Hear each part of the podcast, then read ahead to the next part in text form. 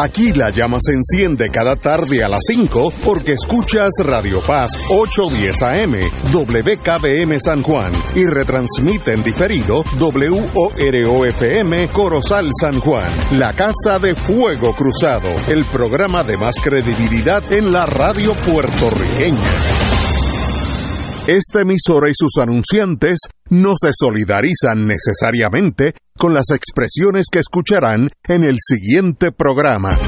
Son las 5 de la tarde, hora de escuchar Fuego Cruzado, el programa de más credibilidad en la radio puertorriqueña, en las voces de Ignacio Rivera y sus panelistas invitados con su discusión política dinámica e incisiva de los acontecimientos más importantes del momento. Fuego Cruzado comienza ahora.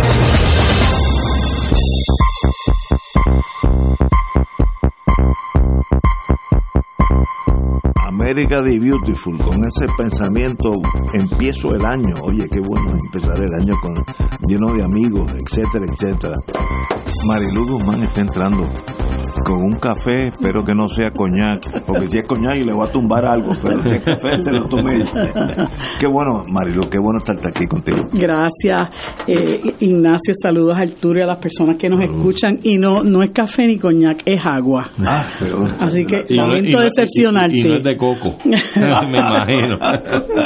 Arturo Hernández, qué bueno estar aquí empezando el año ya.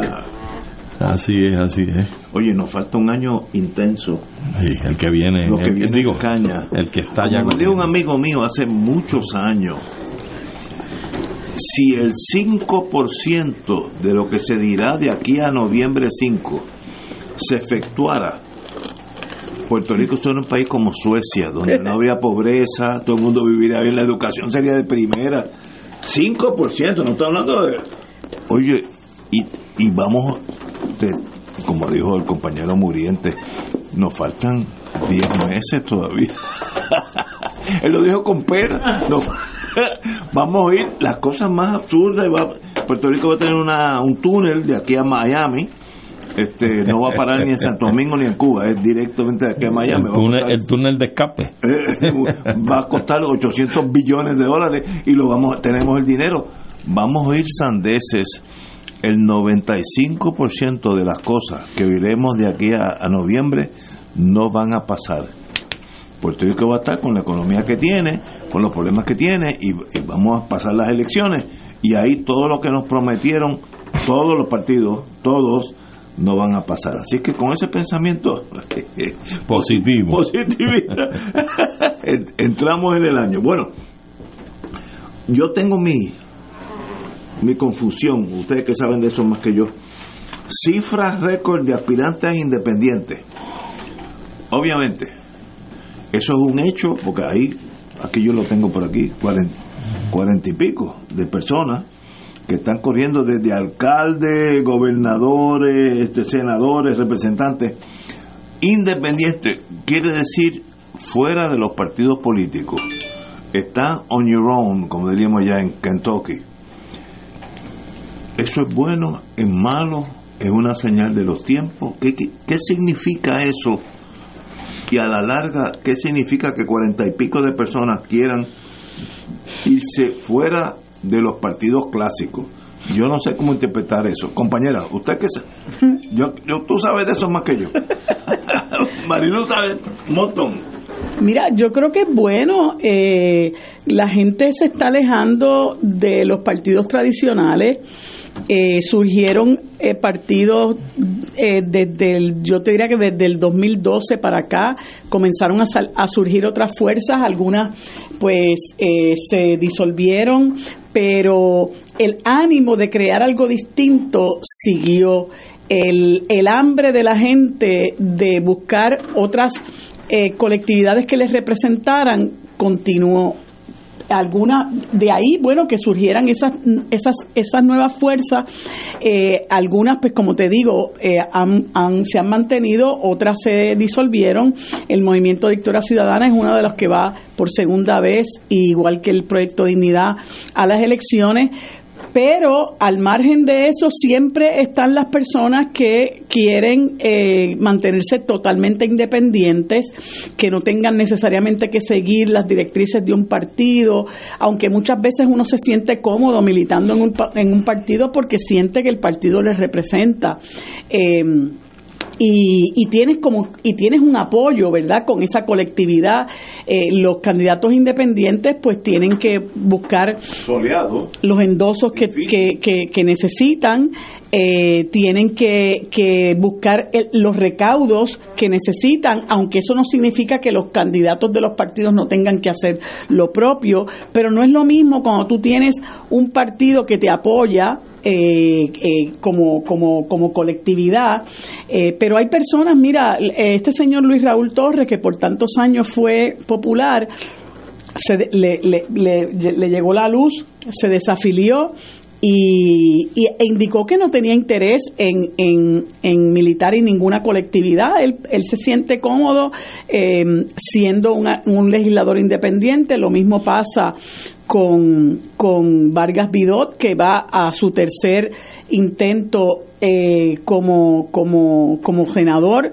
Y entonces, bueno, eh, hay tanto interés en participar que yo creo que eso es bueno, el interés de tantas y tantas y tantas personas de participar en la toma de decisiones en el país que pues han decidido dar un paso al frente. Hay incluso candidatos independientes a la gobernación, a varias alcaldías, representantes, Ajá, exacto. Eh, y, y algunas personas, mm, pues quizás no han tomado la decisión más correcta porque cuando tú eh, eh, corres por acumulación, pues, eh, por ejemplo, en la legislatura solamente el elector solamente puede votar por una persona y según se vayan acumulando los, los votos de ese legislador en particular, pues se decide, ¿verdad? Si vas a caer dentro de los 11, que entiendo que son, son 11 los que quedan eh, electos, pero me parece que lo que hay es un gran interés de personas de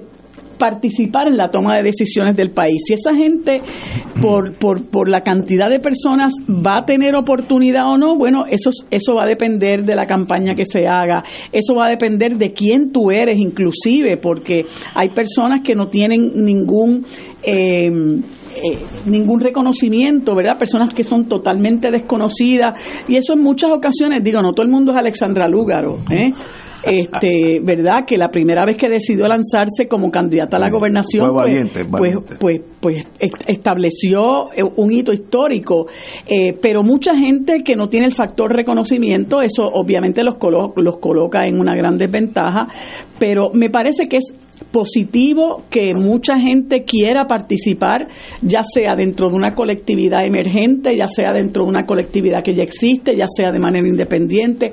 Creo que eso es bueno y eso lo que le la señal que le manda a los a los partidos tradicionales es ya ustedes no nos representan y tienen que buscar la manera de abrir los espacios porque por otro lado se ha intentado en múltiples ocasiones hacer enmiendas efectivas, enmiendas justas, hacer un, incluso un nuevo código electoral que responda al deseo y al derecho del país a tener una adecuada representación, una adecuada participación y los partidos tradicionales han puesto todo tipo de cortapisas para evitar que eso se haga.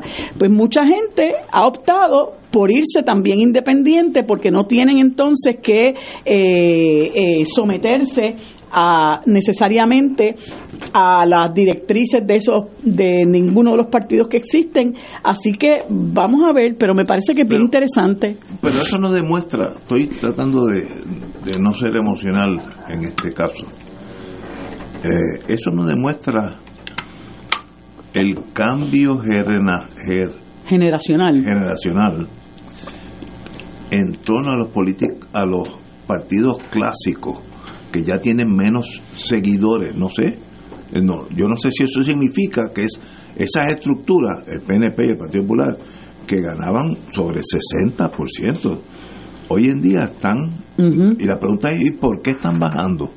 Esa es la pregunta, si yo fuera, si yo fuera de la dirección del PNP, que no lo soy, ni del Partido Popular, que no lo soy, y yo veo que estoy bajando desde 60, ya estoy en 33.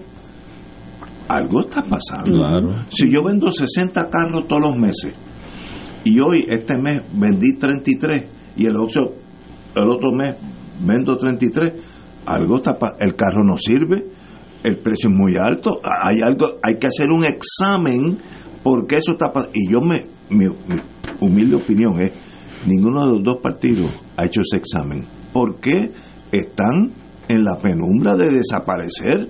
Eso quiere decir algo que está pasando. Es, es algo generacional también. Pero- pero- pero hay que hacer ese examen. Claro. Tú- si tú te buscas, como tú dices, las décadas pasadas, cin- cinco décadas atrás. bendito, pero por un Este, montón. tú- claro, pero entonces eran un electorado que estaba maniatado y estaba manipulado precisamente por esas estructuras. Son personas que hoy deben estar contando 70, 80 años de edad. Y, cuidado sin más, cuidado sin más. Por ahí estamos. No, no, allá tú.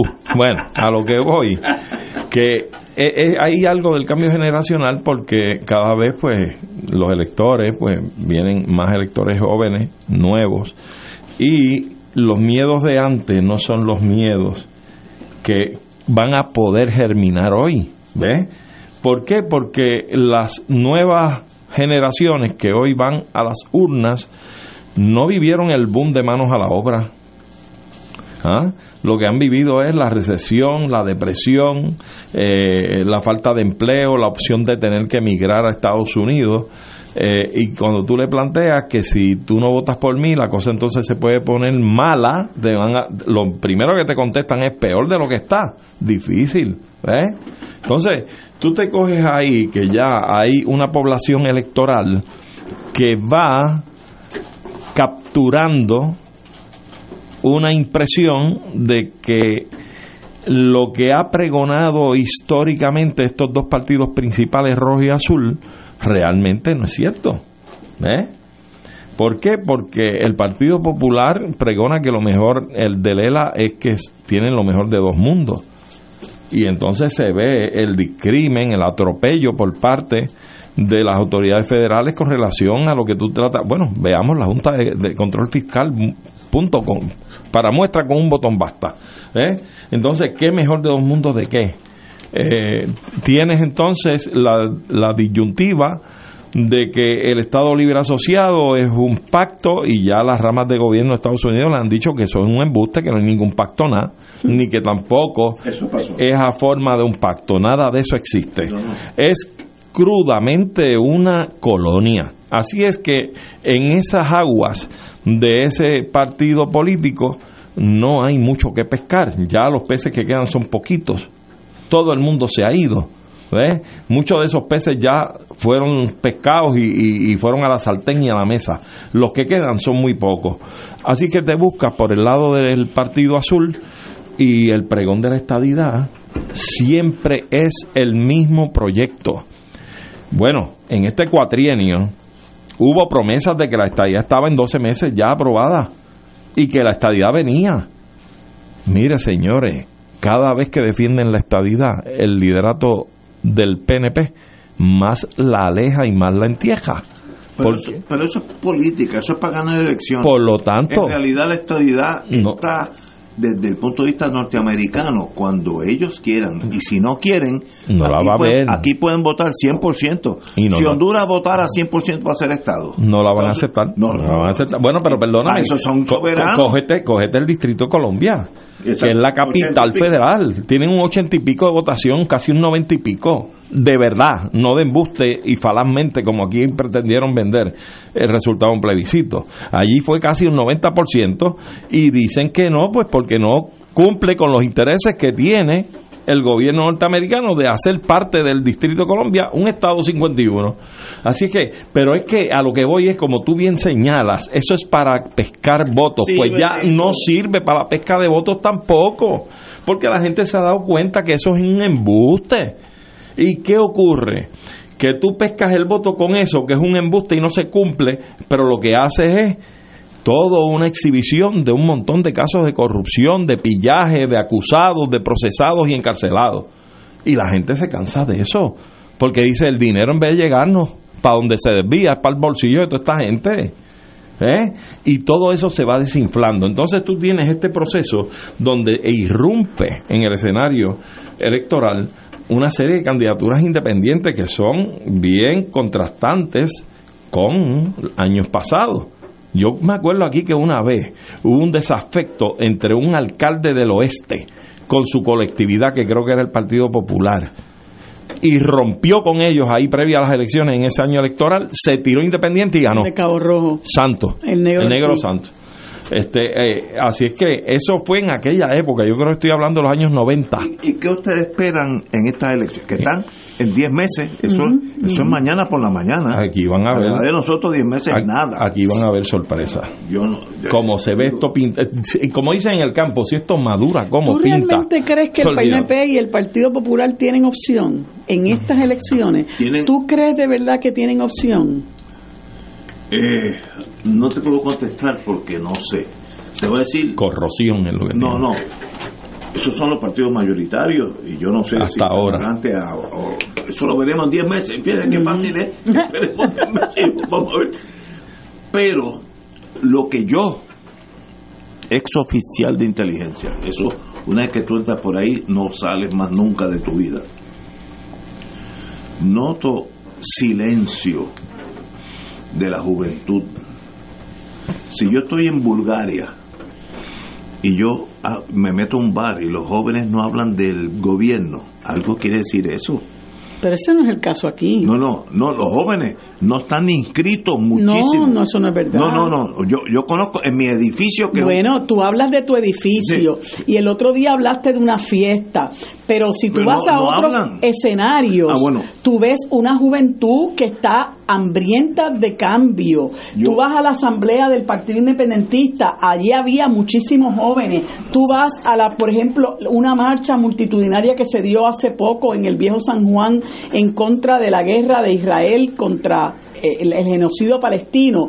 Eh, y allí había muchos, muchos, muchos jóvenes. En la Asamblea de Victoria Mira. Ciudadana ves muchos jóvenes. Las personas cuando las ves que van a la calle, que van a defender el derecho, eh, eh, el derecho de las mujeres a, a sus derechos reproductivos, perdonando la redundancia. Hay muchas mujeres jóvenes.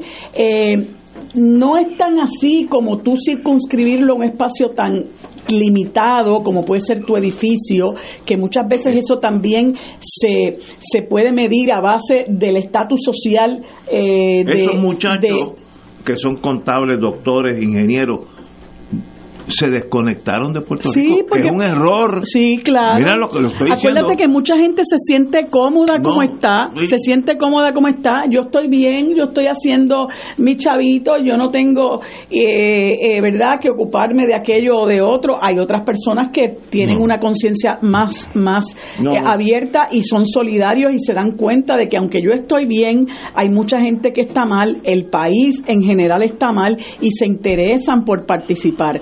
Este, la gente que participa de todas estas actividades en defensa del ambiente, en su gran mayoría son jóvenes, la gente que está en campamento, en su gran mayoría son jóvenes. Así que hay, mira, yo estuve en, trabajando en la Comisión Estatal de Elecciones antes del cierre de las candidaturas. Eh, Ahora, en este año. Ahora No eh, estuve trabajando ayudándolos como notario eh, y yo quisiera que tú hubieras visto la cantidad de gente joven que fue a certificarse como candidato y la cantidad de gente joven que estaba allí haciendo trabajo voluntario. Yo se lo comenté a una persona y le dije, a mí me da mucha esperanza la cantidad de gente joven que está aquí, gente que estaba eh, eh, combatiendo el hambre, el sueño, el cansancio, rompiendo noche. Eh, es una cosa que realmente a uno le llena de esperanza porque te das cuenta de que esa juventud que es la que ha sufrido principalmente la precariedad eh, que estamos viviendo. Puerto Rico tiene una recesión desde hace creo que 16 años y la Junta está aquí hace 7 metiéndonos el, el, el látigo eh, por la espalda. Eh, esos jóvenes lo que han vivido es la precariedad y son jóvenes que no pueden formar pa- familia, que han decidido que no quieren tener hijos, que no pueden tener acceso a una vivienda digna. Son muchachos que quieren estudiar en la universidad y les han aumentado la matrícula y los créditos. No encuentran una, una, una vivienda donde alojarse, ni siquiera un hospedaje, tienen problemas para recibir buenos servicios de salud, no se pueden comprar un carro, porque si tienen un trabajo, tienen nueve, nueve meses de, de, de periodo probatorio y los nueve meses los votan y dentro de ese lapso de nueve meses tú no puedes coger un préstamo en ningún lugar. O sea, esa es la naturaleza de la vida que tienen los jóvenes, los que deciden quedarse. Otros se han, se han ido, eh, ¿verdad? Y esa es la razón por la que se dice que hay un estancamiento generacional en el sentido de que aquí no hay, eh, hablaba yo esta mañana con, con, el amigo Silverio con, con, relación a una columna que publicó hoy en el Día, que se dice, ya no hay niños. Pues mira, en el 2023 la, la, la cantidad de nacimientos se desplomó a unos niveles que no se veía desde el 1888. Y entonces ven, eh, eh, entrevistan a una antropóloga que, que, dice, es que en Puerto Rico no hay condiciones para hacer vida. Y, y, y tú tienes un gobernador indolente, insensible, irresponsable hasta cierto punto, que le dice a los jóvenes, tienen que ponerse a parir. ¿ah?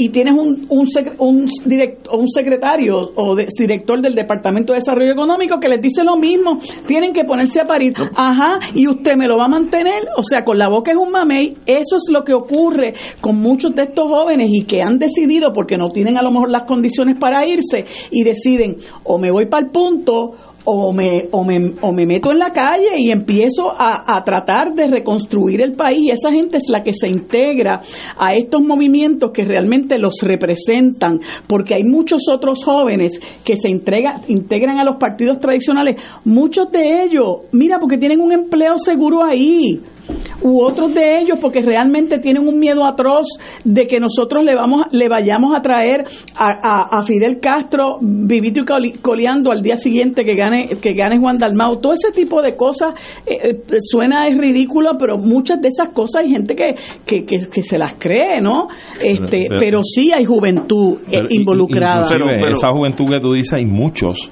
que permanecen en el país, tienen dos y tres trabajos, estudian hasta de noche y son admirables. Hay esperanza. Si la, premisa, si la premisa de ustedes fuera cierta, con lo cual yo no puedo decir que es incierta, no, no, no tengo la base. Eh, en noviembre habría una gran explosión electoral. Ojalá. No, sería sería casi mandatoria. Si ese si, si tú coges una hornilla y le pones una, una, vas a hacer agua caliente y la tapa, a la larga explota, una hornilla y el pueblo eh, reacciona igual. Claro, todos los Si este pueblo estaría tan mal como ustedes están describiendo, que puede ser posible, porque yo vivo en mi burbujita, yo no tengo grandes problemas en la vida. Ok, pero si eso es así, en noviembre veríamos una explosión y entonces la pregunta es, ¿y por dónde esa explosión va a salir? Es como un volcán. ¿Por dónde ese fuego va a salir? Hacia los nuevos partidos, Partido Independentista, Dignidad, no, no, no creo que sea así, pero, pero ese es mi pensar. O darle una, una última oportunidad a los partidos nuevos, Partido Popular, yo no sé. Bueno, una nueva no, oportunidad no, después de 54 años. yo, yo he sido apostador. Y no te atreves a apostar en esta porque hay factores variables. A eso voy. Un, un, un apostador apuesta cuando sabe que va a ganar. Los profesionales como yo, como yo. Yo apuesto cuando digo, eh, eh, Estados Unidos va a ser el primero que va a llegar a la luna. Ya mm. yo lo sé, ya, llegaron. Ok, pues, pues, así un llame. Ahora, cuando hay un, una cosa que se llama victoria ciudadana, que yo no sé si desaparecerá para las elecciones o si saca el doble de votos, no sé. ¿Cómo yo voy a apostar? Si ahí se lleva los otros dos partidos por medio. Por tanto, hay incertidumbre. ¿Y por qué la incertidumbre? Por el inconformismo. Porque hay, hay, hay, hay ambiente negativo en el país. Claro. Y se están rompiendo los esquemas pero, que hemos vivido por muchos no, Parte, es, que eso es un, hecho certero. Parte de todo eso que tú planteas, están las señas ahí. La primera seña es, como decían antes, estábamos hablando de candidaturas independientes la primera seña es lo que demuestra Lúgaro en el 2016 como candidato independiente a la gobernación. Un grito de rebeldía con razón. Y sola. Y mira lo que, mira y sola. Y sacó ciento y pico mil votos. Solita. ¿ah? Entonces, tienen Vargas Bidot. Duplicó, triplicó. Y, lo que sea. eh, eh, Vargas Bidot eh, Que sigue salió saliendo. y, sí, y volvió y revalidó como independiente. ¿ah? Entonces, tú tienes precisamente las últimas elecciones del 2020 donde da ese bajón los partidos principales, Eso es un hecho. que dan un bajón al 32%. 22 y 33. Cada uno, tú sabes lo que es eso. No, no. Pero que colocas a los partidos emergentes con el 30 y pico por ciento Correcto. para el 100. Pero es que esos son, Ah. esos son la matemática. y- a Linde y, y- y Lironda. ¿Qué quiere decir eso? Ahí es donde yo me pierdo. Ah, porque probablemente, mira, parte de todo, de, de todo tipo de, de lo que está ocurriendo, la efervescencia esa del inconformismo, eh, la gente disgustada con incluso las estructuras políticas. ¿eh? Tú tienes muchos reclamos de comunidades y de, y de sectores independientes que no responden a partidos políticos. Hay muchos reclamos constantemente, eso lo ves tú en la televisión a diario. Eh, Los reclamos que hay de atención y de resolver problemas, que el gobierno no los atiende. Esa gente son gente desafecta, no tan solo de los partidos principales, sino de cualquier otra estructura. Y eso surgirá esa fuerza en contra del establishment. Cuando digo establishment es Partido Popular y Partido Nuevo. Eh, Que ese es el establishment. Esos son los que han estado aquí desde, no, desde que nacimos. los que han administrado la cosa. Ok. Esa fuerza existe. Es que yo no puedo medirla. Sí, sí, yo, yo entiendo que No, existe. no, no puedo estar equivocado. O sea, yo no estoy diciendo Pero- que yo tengo aquí la verdad. pero- Mira, te voy a decir. no, yo, La aritmética. no, no, aguanta. Yo fui a, como me dijo un, un mercenario ro- rodesiano, Whitehead, que era muy, muy, muy capacitado. Uy. Y dice, Para "Mi- matar. mira a la gente, cuando tú vayas a un país, mira a la gente, mira los ojos, mira la dentadura. Eh, esos son síntomas de, de están bien o no está- están bien. Exactamente. Mm. Y yo, por un error mío, no se me pasó la fecha y yo nunca voy a Plaza de las Américas en Navidades porque eso y morirse es la misma cosa. Hay que llegar en helicóptero con una fuerza de choque para que te abran espacio. Bueno, tuve que estacionar donde está Pueblo, que es como un kilómetro de distancia, y caminé. Allí había, dos o tres días antes de Navidad, 15 mil personas. Y yo los miraba y yo no veía desasosiego. Puede ser que me equivoco yo, fíjate, yo estoy tan docena en la lista. Yo vi un pueblo que estaba en el síndrome de comprar regalos para... Este, este es un país totalmente consumerista. Pero yo Eso los vi, estar- no había ansiedad que si uno va a Ruanda y Burundi en, aquel- en aquellos tiempos míos, uno notaba que había algo malo en el país. Sí, sí. Eso me lo enseñó Whitehead a mí. Es que los esquemas son distintos, No, ¿sabes? eh, puede ser, Lo único que tienes que hacer es siéntate a ver eh, los periódicos en la parte de ley y orden y tú verás todas las personas que matan. Esa gente no necesariamente está en Plaza Las Américas. Ahí Y hay en Plaza muchos Las que van. Américas hay que- y muchos que van también. Eh, ahí en Plaza Las Américas va un universo muy limitado de lo que es el Bueno. puertorriqueño de a pie y no es representativo. Además ser. de que cuando tú vas a Plaza Las Américas tú vas a pasarla bien, vas a gratificarte. Y no vas a, la- vas a ver a la gente eh, eh, angustiada porque los vas a ver en un lugar que sirve como regla general para que la gente se gratifique, para que se ponga contenta y me compré esto, me compré aquello. Y muchas Mira. veces la gente hace eso para combatir Y- y- y- la, la, la tristeza y la, y la desesperación. ¿Y cómo votarán en noviembre? Ah, pues no sé. Porque Pero- tú sabes No que yo Pero yo tengo amistades No. que van a Plaza Las Américas No, a comprar pero- cosas pero- y créeme que pero- van a rajar me- la, la- no, no, van a rajar pero- por la pero alianza. Me lo dejas saber para yo apostar. pues yo, Mira. yo quería dar un tumbe. Ignacio, No, yo te iba a decir sobre eso sobre eso mismo que señala yo Marilu. No sé, no. no, no. Este es un Tú- año difícil de predecir. para ver esa gente en angustia, los que van a Plaza Las Américas, tal vez un 60 o un 80% de ellos tienen que ir a su casa a los días 30. Cuando le llegue el bill de la luz, del agua, tengan que ir al colmado Pero- compra y tenga que pagar las tarjetas con las que Pero fueron eso- de compras a Plaza Las Américas. Eso- Ahí tú vas a ver la desesperación y la angustia. Pero ¿Qué eso- hago este mes? Eso se reflejará Sí. en los aspirantes independientes o en el partido Victoria Ciudadana. No sé. ¿Sabes? Si yo supiera. Esas son las causas. lo- lo estaría Ojalá dici- supiéramos. No es que no sé, no. Yo, yo tengo que decir, yo no sé cómo va el partido, el, el, el- el pueblo, Porque hay ambiente, por, por ejemplo, búscate un ambiente negativo. Hay alguien en Puerto Rico, alguien, búscate a alguien que diga que todo está bien en Puerto Rico. Una Eh, persona. sí, Pierluisi, Bueno, sí, Pierluisi. No, no, no, no. Él dice que hay problemas con con las él. calles, no, y las calles, está bien. y, y la, el agua, y la electricidad. Hay un ambiente de fracaso en el país. Sí. Total, Claro. 100% del país. Lo hay de, Ahora, de, de, de- de desa- de ¿cómo se brinca eso a la política? Bueno, yo lo que creo es, No sé. Que tú lo que no sabes ni Cuando tienes certeza. Marilu, que yo sé que tú sabes, me lo dejas saber. Lo que tú no tienes certeza es del resultado. el resultado. Porque los síntomas y las sí- causas están ahí. están ahí. Pero, pero- Y tú sabes que todo ese voto que está en contra de lo que ha habido hasta ahora tiene dos alternativas, tiene dos avenidas, las candidaturas independientes y las alianzas. La alianza del PIB y Movimiento Victoria Ciudadana es el carril por donde se va a desviar mucho de ese voto. Lo que yo no sé es si eso va a ser así. Podría ser. Bueno, lo que pasa es que hay ser. Yo- gente- Claro. Yo estoy siendo aquí es bien sincero. Hay un ambiente de desasosiego. Hay un ambiente de desesperanza. Pues yo, con cuatro hijos, educados exquisitamente, todos se tuvieron que ir. Yo con mis siete nietos, hijos de esos cuatro hijos, ya nacieron allá, van, pues algo está pasando mal aquí.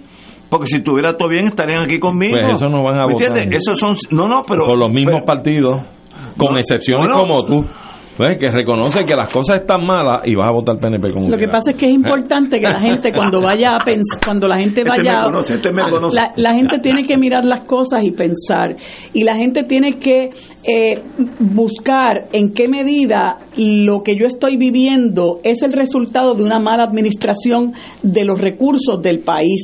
Hay gente que no no concatena una cosa con la otra y piensa que mi, que mi destino es estar chavado, eh, que yo no nací para, para tener eh, la fortuna que tienen otras personas, que yo no tengo ese talento, pero cuando, cuando tú escuchas un mensaje en el sentido de que todos tenemos derecho a desarrollar nuestro potencial, a desarrollar nuestro talento, que todos, todos tenemos derecho a que se nos garanticen unos servicios mínimos, unos servicios que son básicos, que en este país no hay recursos porque los que están en el poder se los están robando. Cuando la gente empieza a mirar eso con, con, con, con mirada crítica, la gente empieza a crear conciencia de que indudablemente mi destino no es ser pobre, mi destino no es estar fastidiado, mi destino no es que unos estén arriba y gente como yo tenemos que estar abajo, ¿verdad? Eh, eh, eh, chupándonos el hueso. No, siempre hay unas diferencias de clases, pero todos tenemos derecho a una vida digna,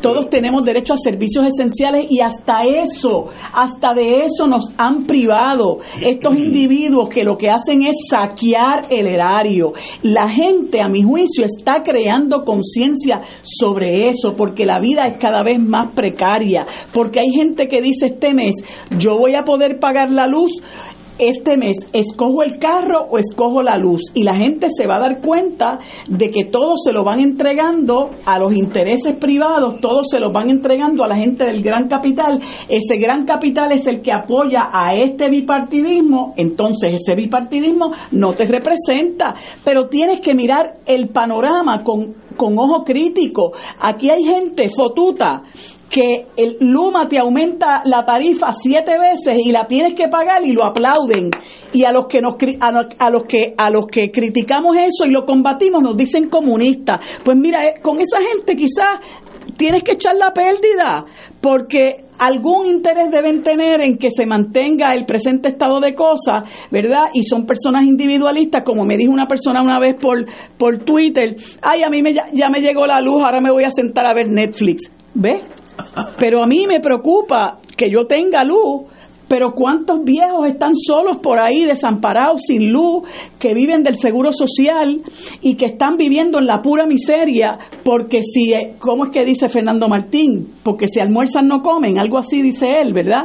Este, eh, eso es una realidad, pero la gente nos corresponde, nos corresponde mirar lo que nos está pasando, ¿verdad? Con ojo crítico y no verlo con ojo de resignación y decir, yo tengo derecho a unas cosas, yo tengo derecho a que me garanticen unas cosas y aquí la brecha cada día es más, más, eh, más amplia. Y mientras Pierluisi se preocupa de que haya carros destartalados corriendo por la calle, pero no se preocupa de las personas sin hogar, no se preocupa de los animales sin hogar, no se preocupa de la gente que no tiene eh, eh, ni mínimamente lo que tiene él para darse los lujos que él se da, pero que tienen derecho a tener una vida con dignidad, pues ¿verdad? Cuando ellos miran eso y ven a un gobernador o a un gobierno o a unos funcionarios totalmente indolentes eh, vendiéndole un país que es que es fantasioso, pues pues mi esperanza es que, que entiendan que tienen que hacer algo, ¿verdad? Para cambiar la situación y entregarle su confianza a personas que no le han fallado. Pero como tú, como tú decías ahorita, habrá gente que piense que hay que darle una segunda oportunidad al PNP o al PPD. Es que no debe ser así, porque llevan 54 años turnándose en el poder y este país está en quiebra en quiebra económica y en quiebra moral. Y nosotros no nos merecemos eso, pues, pues, pues nuestro discurso tiene que ir dirigido a crear conciencia en el pueblo y que sobre todas las cosas la gente se atreva. Porque mira, ahí en el Partido Popular, en el Partido Popular, no voy a hablar del PNP porque no creo que ese sea el caso, pero en el Partido Popular yo estoy convencida que hay un montón de gente, independentistas asustados, de esa gente que no, que, que le tiene un terror a abandonar ese partido y saben a conciencia que ya no les sirve, que aquel Estado libre asociado en el que ellos creían, en el que ellos pusieron su esperanza, implosionó, que ya ese Estado libre asociado ha, resultado ser lo que siempre dijimos unos cuantos y dijeron muchos otros antes que nosotros, que eso era una farsa, que eso era un engaño y que era un maquillaje de lo que es la colonia que hoy la estamos viviendo de la forma más cruda con una junta de control fiscal. Yo sé que hay en ese partido hay un montón de gente que es capaz de, de crear conciencia sobre eso, pero necesitan valor. Y esa gente brincarán de partido bueno, ya hay gente que lo ha hecho. Bueno, Néstor se fue. No, no, en los eh, dos partidos. Este, eh, los dos partidos estaban sobre 50 de, El PNP yo no creo que tanto, pero del PNP, del Partido Popular se fue Luis Raúl Torres, se fue Néstor Duprey, se fue eh, nuestro coordinador general Manuel Natal, y se ha ido otra gente de la base que yo conozco personalmente. Se han ido porque están desencantados. Y en, y en 10 meses eso será un factor importante, importante para quien gane, quien pierda bueno, por lo menos para seguir erosionando la base del, del PPD, sí lo va a hacer, porque ese partido, lo digo con todo el respeto que tengo a mis queridos amigos populares, ese partido no tiene nada que ofrecerle a este país. En, eso estoy totalmente contigo. Pero puede haber uno que otro amigo mío me dice, está siendo estadista de nuevo. No, yo, yo trato de ser imparcial. Por lo menos el estadoísmo tiene ese gancho, ¿verdad? Y vive, vive enganchado de esa ilusión, pero el PPD, ¿qué tiene? No tiene nada. el Supremo dijo que no existía el PPD, eh, digo, el partido... El, el, pues, Vamos a una pausa, amigos, y regresamos con en 10 meses, ya sabremos. Fuego Cruzado está contigo en todo Puerto Rico. Regresa el evento más esperado de la familia puertorriqueña. Los niños celebran San Sebastián en el Jardín Botánico de la Universidad de Puerto Rico. Sábado 20 y domingo 21 de enero. En Tarima. Douglas Candelario con los pleneros del Matojal. Michelle Brava. Areito Ballet Nacional de Puerto Rico. William Cepeda. Victoria Sanabria. Personajes de Atención, Atención y Sonora Ponceña. Y la visita de los Reyes Magos en sus camellos. Los niños celebran San Sebastián en el Jardín Botánico de la Universidad de Puerto Rico. Sábado 20 y domingo 21 de enero. Te esperamos. E invita Oro 92.5. Era ya la madrugada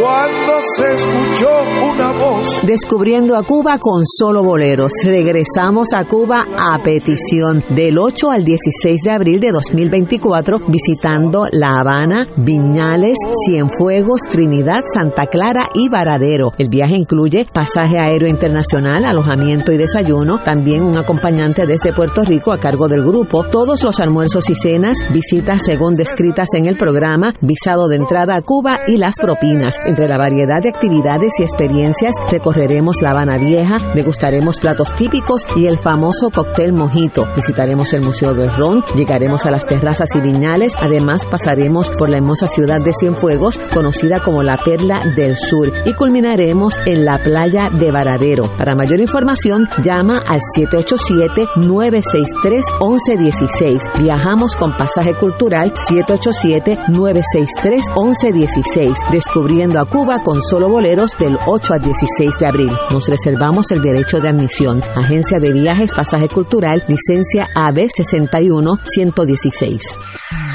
Cada sábado de 9 a 11 de la mañana tendrás un encuentro con De Frente con la Verdad, donde se discuten asuntos que tocan de cerca la actualidad en todas sus perspectivas, las historias que afectan a tu diario vivir, estos y otros temas analizados desde el punto de vista evangélico. De Frente con la Verdad, todos los sábados de 9 a 11 de la mañana por Radio Paz 810. Todos los jueves Radio Paz y la Administración del Seguro Social te ofrecen un espacio informativo para orientarte y aclarar todas tus dudas sobre los derechos, requisitos y obligaciones para poder disfrutar de sus beneficios. Plantea tus preguntas por el 787-349-82 y conoce antes que nadie los detalles concernientes a cambios y nuevas regulaciones escuchando todo sobre Seguro Social con Víctor Rodríguez, los jueves a las 11 de la mañana por Radio Paz, 810 AM. Y ahora continúa Fuego Cruzado. Regresamos, amigos y amigas, a Fuego Cruzado. Estábamos hablando de los aspirantes a, a, a- aspirantes a- independientes a las elecciones si eso tendrá un efecto positivo o negativo, yo no sé, mientras más aspirantes independientes haya, más se, se diluye ese voto, por tanto, más precario la posición para ellos. Pero bueno, eso es fácil, que bueno, eh, si, si Muriente estaba aquí yo le pegaba un millón, eso es fácil. Esperemos 10 meses y ya sabremos quién gana y quién pierde. Y es que fácil en una democracia que gane el que saque más votos. A mí me resbala si, si es Victoria Ciudadana, si es Partido Popular, si es Partido Nuevo. ¿Quién sacó más votos legalmente, sin hacer pillería y sin ¿sabes? reprimir a los muchachos? sin traquetear No, no, no. votos encamados No, no, ni los no, no, ausentes, ¿verdad? los encamados es válido. Sí, sí, no, pero el traqueteo de que, que van tres de un partido vestido con los colores de otros tres No, bueno, partidos. eh, pero eso, es- eso es fraude. Claro. Pero, pero si los que no pueden, los presos, los que están en, la, en los hospitales votan, votan si están conscientes. Claro. Eh, muy bien, y que ganen. Y si votan independencia, pues ganó la Hay que ver independencia. cómo se regentea ese voto, ese es el problema. Bueno, eso es organización. El, el PNP es muy superior al Partido Popular en esa, esa, ese ejército de voluntarios. Te digo porque a mí me tocó a la puerta una muchacha dos o tres días antes de, de las elecciones, que yo la vi, pensaba que era hija de algún in- in- inquilino en el condominio mío. Me dijo, ¿usted es Ignacio Rivera? Y digo, sí, señora, yo muy fino. Hay chisme, en los condominios hay chisme. Yo pensé que era un... eh, us- ¿Usted está interesado en votar? Este... con- Adelantado. Adelantado. Entonces yo me di cuenta que no es del condominio, es del partido nuevo. Y no, no, no, yo voy a votar. Y, y ella estaba sola. Ella estaba sola, una, nena- una nena de 25 años a Tojender, se veía de 17. Pues eso lo deben prohibir en el código electoral. Bueno, bueno pero, pero, pero no está. Entonces me dijo, fíjate como yo sé que, que era PNP. Me dijo, y el doctor tal, no voy a decir el nombre, ese mide el 19F, que yo sé que es estadista, y la señora tal, una amiga mía, que yo sé que son estadistas, ella tenía los nombres de los estadistas, lo estaba buscando. Eso quiere decir la organización del PNP estaba buscando esos votos para votar adelantado. Pero es que todos los partidos pueden hacer lo mismo. Si no lo hacen es porque no tienen la, la el estamina eh, en, francés sería el an, el coraje de ir a buscarlo. El PNP va a ir a buscar esa nena, ahora tendrá cuatro años más, me va a tocar a la puerta, pero esta vez voy a votar por adelantado. Yo no me chupo cuatro horas esperando para votar.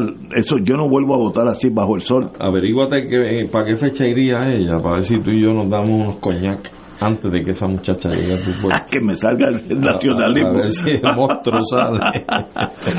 Oye, pero vamos, volvamos al, al país. Ricardo Rosselló. Ay, Ay, madre santa. Oye, me da la impresión que hay un, un ambiente negativo. Qué olfato tú tienes. Oye, yo soy un, un oficial de inteligencia natural. eh, este señor dijo que apoya a William Villafaña, que estuvo aquí en el programa, excelente programa tuvimos con él. Yo no lo conocía, yo nunca había visto a William Villafaña en mi, mi vida. Muy, muy bueno, muy certero, sabe lo que está haciendo.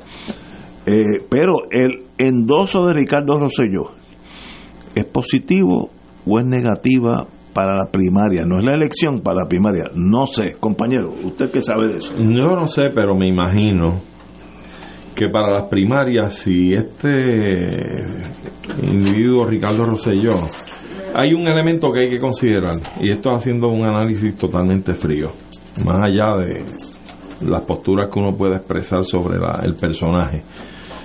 Eh, ciertamente en la elección que hubo de los cabilderos estos que van allí con letreros de cartón al Capitolio a pedir la estadidad eh, y los que tocan puertas y no les abren las puertas, este hombre sacó más votos que nadie en esa elección y fue por writing. Writing, eso es ¿Okay?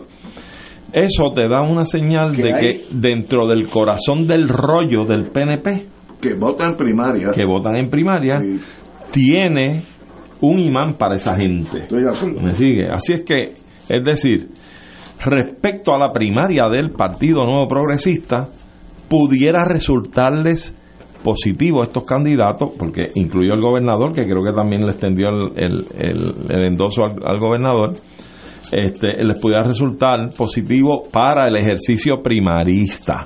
Ahora bien, Para las elecciones es otra cosa. para las elecciones es otra cosa. Yo creo que tienen que hacer como las toallitas chops estas que tú las usas, te lavas las manos y después las botas.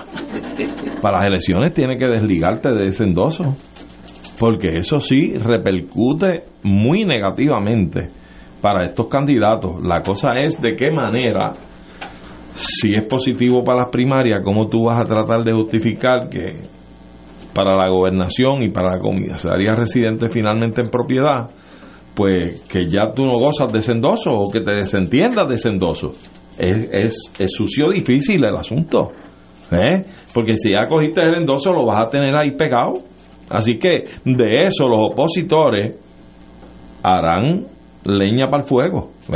Así que veremos en, en la campaña cómo les va a afectar, por lo menos en términos, digo, si prevalecen en la primaria ambos candidatos, cómo les afectaría en la campaña electoral entonces a nivel nacional en Puerto Rico, porque yo creo que son dos billetes diferentes. Marilu Guzmán, ¿positivo o negativo el ex gobernador Ricardo Rosselló? Ay, por negativo de, de todas maneras. O sea, mira, eh, eh, para, para el PNP, eh, que ya, eh, eh, y, y tengo que decir esto sin que me queden a por dentro, hay gente tan amoral, porque ¿cómo es posible? Después de lo que ha ocurrido con ese individuo, que nos faltó el respeto a todos, que nos engañó, porque si no llega a ser porque se divulga ese chat, ese tipo sabrá Dios si hubiera sido reelecto. Sería Y- el gobernador. ¿Ah? Sí, y estaba acompañado de una caterva de truanes, de, de, de malandrines, porque eso es lo que son todos los que estaban en ese chat. Y, y hay 889 páginas como mínimo para poder probar que son unos malandrines. Y esa gente pagada por el, por el erario público, eh, salvo quizás dos que no que, o tres que no eran, eh, sí, eh, menos salvo dos, el Bermúdez este, que yo no sé si tenía alguna posición en el gobierno, y el otro, el Cerame, pero que han chupado eh, como gusto y gana les han dado. Eh, nosotros pagando esa poca vergüenza. las posiciones de esa gente que se han dedicado a faltarle respeto a Raimundo y todo el mundo, incluyendo a hablar sobre amenazas de muerte a gente como Carmen Yulín Cruz y Manuel Natal, a gente que le faltó el respeto a la memoria de Carlos Gallizá y de Marta Fonde Calero. Vergüenza les debe dar, dar a esos sinvergüenza.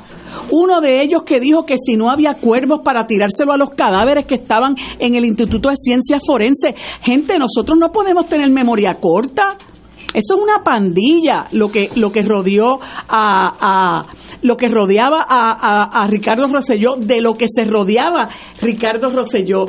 Y entonces son tan frescos son tan frescos que todavía los reciben como si fuera este eh, Gandhi. como si fuera Gandhi no y gente que habla de que si el de que si el chat fue alterado de que él no ha salido culpable de nada mire Donald Trump no ha salido culpable de nada pero es un inmoral y es un y es un bandolero o sea, ¿qué, qué más usted puede esperar?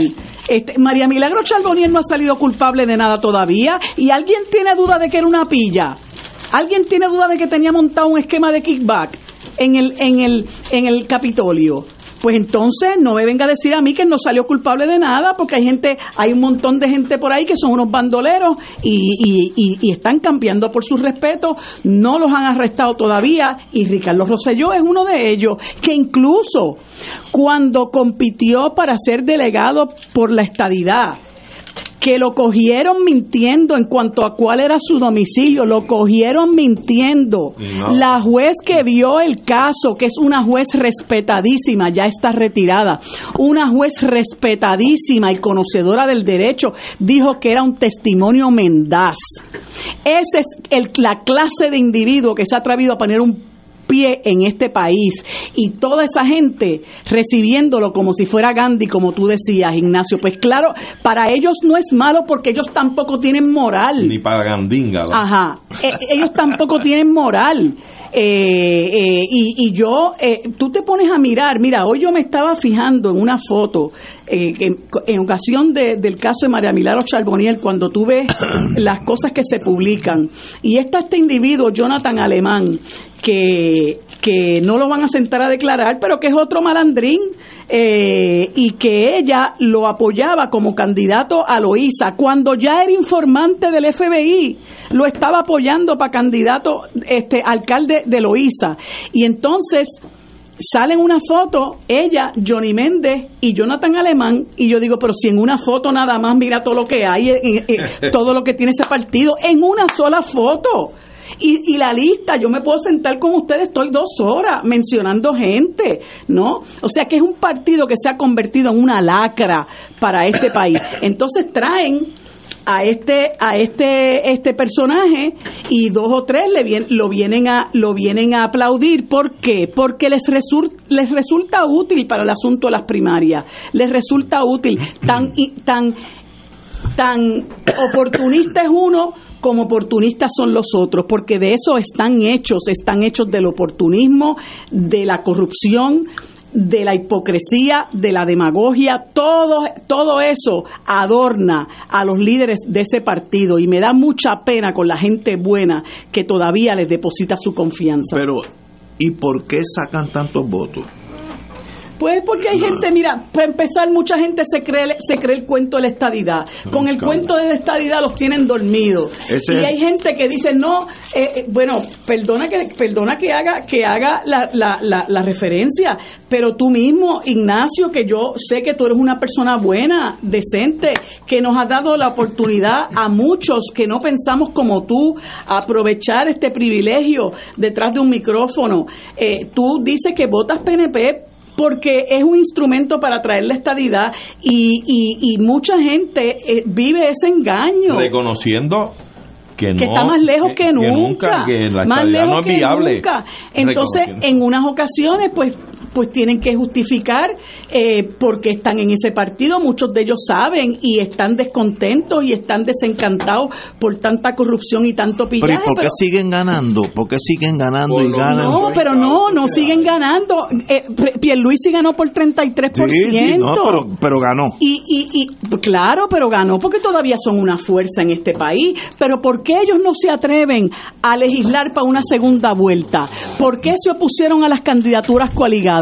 Todo lo que ellos ven política. al presente, al presente, una, las circunstancias según se van dando y la gente según va despertando y la gente según se va desafiliando, ellos dicen, espérate, espérate, espérate, me van a quitar el guiso, me van a acabar, me van a acabar el guiso, yo tengo que parar esto de alguna manera. Desde el 2011, Fortuño, que es uno de los tipos, más maquiavélicos que ha, que ha sido, este, eh, eh, eh, eh, que, ha, que ha visto la luz del sol tristemente en este país, eh, se, se inventó que había que modificar el código electoral y prohibió las, las candidaturas coligadas y las alianzas. ¿Por qué? Porque él decía, espérate, espérate, viene por ahí el Partido Puertorriqueño por Puerto Rico, viene por ahí el Movimiento Unión Soberanista, esa gente nos va a restar votos. Y si esa gente decide después coligarse. No, no, no, hay que parar esto. Y se reunieron todas las mentes maquiavélicas que hay en ese partido y crearon esa prohibición. Y después en el 2020 hicieron un código electoral el mismo año de las elecciones buscando la manera de po- poder perpetuarse en el poder porque cuando ellos, cuando yo voy ya ellos vienen y ellos saben qué es lo que tienen que hacer para impedir que las amenazas a esa hegemonía y, y por eso están histéricos con la alianza. ¿Por qué? Porque se trató de, de buscar enmiendas a la ley electoral. Se trató por todos los medios, no se pudo. Se fue al tribunal y yo estoy totalmente convencida que teníamos la razón. Pues, ¿qué fue lo que dijeron los líderes de la alianza? Pues hay que buscarle la vuelta al, código electoral. Pues mira, le buscaron la, la vuelta. De momento apareció Juan y Manuel Natal y dijeron, hay una alianza, mi gente. Estos son los términos de la alianza. ¡Bum! Y le sacaron la alfombra debajo de los pies. Ahora tú los ves hablando de que si Mogoya, hablando de que si la alianza es un fraude, hablando de que si eh, eh, eh, se juntan porque separados no pueden no pueden ganar, pues claro, pero da tiempo. Ahora se ha hecho lo que se tenía que hacer conforme los términos que ellos establecieron en un código electoral y poco a poco eh, aunando fuerza y hablando con la gente, la gente va escuchando y va creando conciencia. Y por eso tú ves que aunque tú dices por qué siguen ganando, pues mira, Pierluisi estuvo a punto de perder. Es más, hay gente que dice que piensa, eh, y no gente que me hable de la boca para afuera, que piensa que a Charlie Delgado le robaron las elecciones con todo ese emborujo de la unidad 77, quién sabe lo que pasó ahí, pero estuvo a ley de nada. Eh, Así de precaria es la ventaja que ellos tienen en el proceso electoral y por eso tú los ves ahora que, que, no duermen con el asunto de la alianza, no duermen porque ellos hacen encuestas y saben cómo está la cosa y saben lo que les viene para encima. Compañeros, tenemos que ir a una pausa, pero qué fácil que en 10 meses estaremos aquí nosotros cuatro y hablemos de números exactos. El partido ganó por tanto, perdió por tanto, qué pasó, qué no pasó. Lo veo venir. Ahora, ningún enemigo es pequeño. El Partido Popular puede ganar las elecciones, el Partido Nuevo puede ganar las elecciones, Victoria Ciudadana puede ganar las elecciones. Eh, la alianza Partido, partido eh, Victoria Ciudadana Independentista, pues eso está en el aire. ¿Y, ¿Y quién va a hacer la diferencia? Nosotros que vamos a ir a votar. Ya eso, eso que tú acabas de mencionar, de que esas son probabilidades para el 2024, ya eso es un cambio enorme en el espectro político del país. Es porque Porque si ya tienen la misma alternativa de ganar unas elecciones, los tradicionales rojos y azules, a la alianza, ya tenemos ganancias. Ya hay ganancias. Eso lo veremos en noviembre. Señores, qué bueno estar aquí entre amigos y hermanos. Eh, todos somos hermanos en, en Puerto Rico, así que la diferencia de qué partido, eso es para mí secundario. Vamos a una pausa y regresamos con la hora de Severino. Fuego Cruzado está contigo en todo Puerto Rico. Regresa el evento más esperado de la familia puertorriqueña. Los niños celebran San Sebastián en el Jardín Botánico de la Universidad de Puerto Rico. Sábado 20 y domingo 21 de enero. En Tarima. Douglas Candelario con los pleneros del Matojal. Michelle Brava. Areito Ballet Nacional de Puerto Rico. William Cepeda. Victoria Sanabria. Personajes de atención, atención y Sonora Ponceña. Y la visita de los Reyes Magos en sus camellos. Los niños celebran San Sebastián en el Jardín Botánico de la Universidad de Puerto Rico. Sábado 20 y domingo 21 de enero. Te esperamos. E invita Oro 92.5. Fuego Cruzado, el programa de más credibilidad en la radio puertorriqueña, es ahora la tribuna abierta de análisis noticioso, con diversas perspectivas que exploran el trasfondo de lo que acontece a diario y cómo nos afecta. Escucha Ignacio Rivera y sus panelistas invitados de lunes a viernes en Fuego Cruzado en transmisión diferida a las 10 de la noche por Oro 92.5 FM.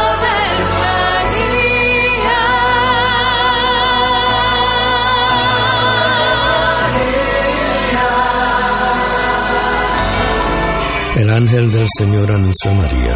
Y ella concibió por obra del Espíritu Santo. Dios te salve María, llena eres de gracia, el Señor es contigo. Bendita tú eres entre todas las mujeres, y bendito es el fruto de tu vientre Jesús. Santa María, Madre de Dios, ruega por nosotros pecadores, ahora y en la hora de nuestra muerte. Amén. He aquí la esclava del Señor. Hágase en mí según tu palabra. Dios te salve María, llena eres de gracia, el Señor es contigo. Bendita tú eres entre todas las mujeres y bendito es el fruto de tu vientre Jesús. Santa María, Madre de Dios, ruega por nosotros pecadores, ahora y en la hora de nuestra muerte. Amén. Y el Verbo se hizo carne. Y habitó entre nosotros. Dios te salve María, llena eres de gracia, el Señor es contigo. Bendita tú eres entre todas las mujeres, y bendito es el fruto de tu vientre Jesús. Santa María, Madre de Dios, ruega por nosotros pecadores, ahora y en la hora de nuestra muerte. Amén. Ruega por nosotros, Santa Madre de Dios. Para que seamos dignos de alcanzar las promesas de nuestro Señor Jesucristo. Oremos. Derrama, Señor, tu gracia sobre nosotros, que por el anuncio del ángel hemos conocido la encarnación de tu Hijo para que lleguemos por su pasión y su cruz a la gloria de la resurrección, por Jesucristo nuestro Señor. Amén. Gloria al Padre, al Hijo y al Espíritu Santo. Como era en un principio, ahora y siempre, por los siglos de los siglos. Amén.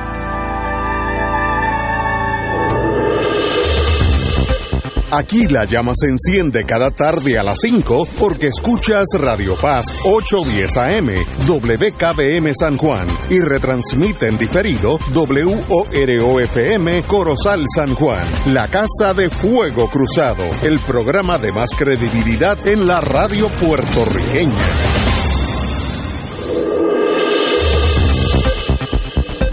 Y ahora continúa Fuego Cruzado.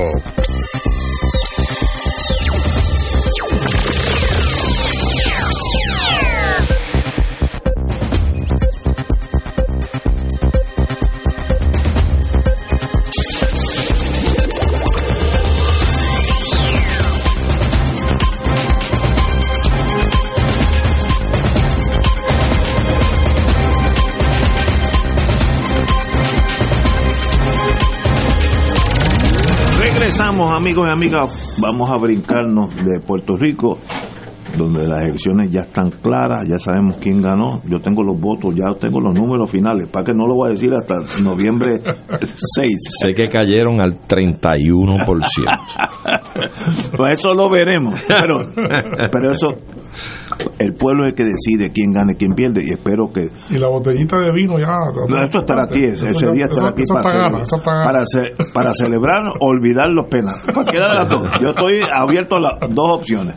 Pero vamos a hablar que en Ecuador, país bello, precioso, una, una temperatura exquisita, hay unos problemas bien serios en estos días. ¿Qué está pasando en Ecuador? Eh, Bueno, ha habido un deterioro en cuestión de días de una situación que se venía viendo en cuanto al tema de la seguridad en el país, el tema del narcotráfico y, y realmente parece que a partir de cuando se escapa, hace como cinco días se escapó el más notorio delincuente de Ecuador de una cárcel, que nadie sabe todavía cómo se escapó, eh, se comenzaron a dar unos eh, acontecimientos muy, muy terribles en distintas partes del país, específicamente a partir de, Guayaquil. Y durante el día de hoy eh, ha ocurrido el hecho inédito de que un grupo de bandidos encapuchados que no responden a nada, No, no, no reivindican nada, eh, tomaron una televisora de Ecuador y comenzaron a transmitir, tomaron de rehenes a los, al personal, pero como si fuera poco, pues eh, eh, llamaron a que se fueran a la calle vándalos y, el país está en plena anarquía. han tomado gasolineras, han tomado supermercados, han tomado la Universidad de Guayaquil, se han eh, secuestrado un grupo de estudiantes hasta ahora indeterminado y se sospecha que también en otras universidades.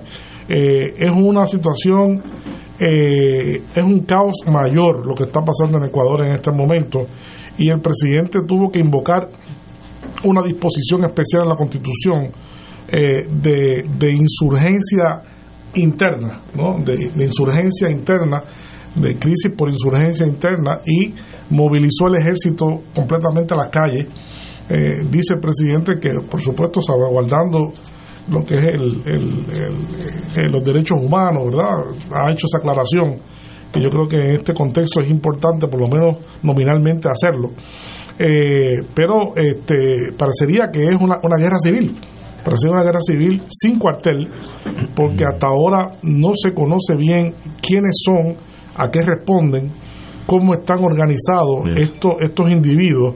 Eh, Ecuador, como decíamos en la pausa, vale la pena decir, hasta hace algún tiempo atrás, eh, era un país extremadamente tranquilo, apacible. Yo personalmente lo conozco, estuve en, reuniones académicas en varias ocasiones, eh, estuve también de, turista y aquello era una, la impresión que uno tenía que el país era totalmente tranquilo, no había pero obviamente hubo, como hemos dicho en algún momento aquí antes, ha habido un reacomodo dramático del tema del narcotráfico internacional. Eh, ha habido un reacomodo del narcotráfico que ha, ha, seguido siendo desplazado en Colombia como parte de todos estos procesos con Petro, eh, por el norte, también por el sur, en cuanto a Bolivia y algunos otros países. Y eso parece que ha movilizado eh, todas esas actividades ahora como epicentro eh, al, Ecuador, específicamente la costa, la costa ecuatoriana con Guayaquil, que es la ciudad más importante del país en, en toda la, eh, en la zona costera, como dicen ellos, ¿no? la zona costera. Así que esto, esto está pasando eh, ahora mismo, no sabemos bien, yo no, no pude ver todo, lo que tenemos son partes de, de, información, ¿verdad? que, que reflejan hechos. en, la televisora los arrestaron. Eh, ya los arrestaron, eso lo sabía. Pero eso que tú mencionas de los demás lugares, pues muy poco. No, no, eso lo que está eh, claro, tampoco podemos saber ahora la dimensión real de lo que ocurrió, ¿verdad? Este, eh, las clases han sido suspendidas en todo el país, aquí hay un titular también, ¿verdad? Este, los rehenes, los rehenes de la en la Universidad de, Guayaquil, este, tampoco se sabe cuántos son, eh, y este, los candidatos presidenciales como Correa y, otros, y otros más han, se han expresado públicamente en apoyo y en unidad nacional al presidente Novoa en este momento, que le, pone, le pone posiblemente la mayor prueba que puede tener un presidente en un momento acabado, acabado de estrenarse, ¿no? lo pone en una posición muy difícil, muy difícil. Así que hay que estar muy pendiente para saber qué es lo que pasó, quiénes son, por virtud de qué. Eh, yo creo que las preguntas hay en cantidad, en cantidad ahora mismo en cuanto a esta situación. Ese grupo subversivo es de izquierda, es de derecha, es anárquico. Es... Narcotráfico. No, no tenemos. lo que pasa es que dicen que esto surge después que el presidente de, eh, eh, llamó a un estado o, llamó un estado de emergencia por la, la, fuga de ese tal Fito sí. y, luego de que este se escapa se escapa esta persona que es un notorio este capo de un de un de una banda que creo que se llama los choreros pues eh, al otro día ocurre esto. Al otro día, sí, se veía, el deterioro era, era claro, el país hace tiempo está pasando Sí, por grandes... sí. grandes eh, revueltas dentro de las cárceles, asesinatos en masa de, de reclusos. O sea, lo, lo- eh, hay una, una efervescencia muy grande de la actividad criminal Qué en el país a un nivel a un nivel que yo pues, honestamente a este nivel creo que yo no recuerdo haber visto verdad Este, en ningún país eh, latinoamericano ¿verdad? esto esto es este, esto es un nuevo nivel esto es una nueva ¿verdad? y habrá, que ver. Pero no no yo no creo que esto hasta ahora hasta ahora no creo que tenga ninguna eh, eh, eh, ningún acercamiento político en sí mismo. Bueno todo es político no pero este qué están planteando yo creo que lo que están planteando es que, que se sienten amenazados por el plan del presidente de limitar sus actividades. Sienten quizás que el, el- el plan del presidente es en serio. Eh, y pues este la situación este eh, se ha puesto afortunadamente pues el, el llamado ahora es a, a unidad nacional de todas las fuerzas políticas, ¿verdad? Todas las fuerzas de derecha, izquierda, centro, a que se cierre fila con el presidente Novoa este, en contra de esta, de esta situación tan, tan eh, difícil que están viviendo. Pero que, que hay incógnitas, porque uno no sabe No, esto ha sido. qué está pasando. Nadie podía, ayer, locura. ayer nadie podía sospechar que esto iba a pasar hoy. Es más, esta mañana yo no podía sospechar que esto iba a pasar hoy. Y no ha, habido, sido- no, no ha habido pronunciamiento formal de parte de estos grupos para exigir X Yo- o Y yo no he podido ver, yo no, yo no he podido ver. ¿Qué quieren? A lo mejor sí, a lo mejor hubo declaraciones. Pero no- Yo- no ha llegado. Lo que pasa es que yo no, yo no pude seguirlo. A mí también me tomó un poco, eh, lo vi y no pude ver el detalle eh, porque estaba en, en- en la calle eh, y llegué a- aquí y me llamó un amigo este, y me dio algunas algunas algunas ideas de lo que había estado escuchando y pues no hay mucho no, no- Sí, no hay mucho es muy temprano los, los medios los medios no estamos absortos ante Pero, hace esta mu- pero la, la realidad es que hace mucho tiempo que Ecuador viene viviendo un clima de inseguridad. Eh, Sí. que, Desde- que- se acentuó desde desde, Lenín Moreno. Moreno. Desde, Lenín Moreno se, Sí. se acentuó ese clima de, de, de Por inseguridad. la droga, por la droga. Sí, el narcotráfico. Oye, qué- cosa más increíble. Sí, narcotráfico, narcotráfico. Wow. Sí, sí, sí. Espa- un lugar ahí que ahora se me olvida el nombre, pero que tiene costa, eh, se ha convertido en un como un punto de, de entrada de Esmeralda. Esmeralda. Esmeralda. Esmeralda es el punto, sí, porque es una, es una ciudad eh, que es bastante dispersa, eh, tiene costa y es, tiene las características para poder, Se presta. se presta para sacar y entrar de una cantidad de material de narcotráfico. sí. Pero es que, es que no, no hace sentido, porque Colombia tiene el mismo problema de droga, México. No, no, ya no, ya no tanto. No, pero, no, no. pero que no hay. Colombia, Colombia ha, po- ha podido poco a poco ir desmantelando, cambiando el rumbo de los grandes cultivadores de coca. eh, Era, era, era, era la propia guerrilla. Sí, por eso. Y la guerrilla ha ido desmontándose y el compromiso con Petro ha sido dejar de producir coca y cambiarla entonces a otros cultivos. Y Petro le está dando una cantidad de terrenos para que se activen los campesinos este, y parte de la, de la, del espectro. No, no, ha habido un golpe, ha habido un golpe, un cambio de ruta en eso- Colombia. por eso es que pero eso, entonces coge- claro, coge no, no, esa- es que eh, es conocido, eso cambia. Eh, esto es tiene tiene una, una, una geografía bien particular. Si tú la suprimes en un lugar eh, y no no no matas el problema en sí mismo, se va a mover, se va a Ah. hace que se mueve, porque el, el mercado es dinámico, ¿verdad?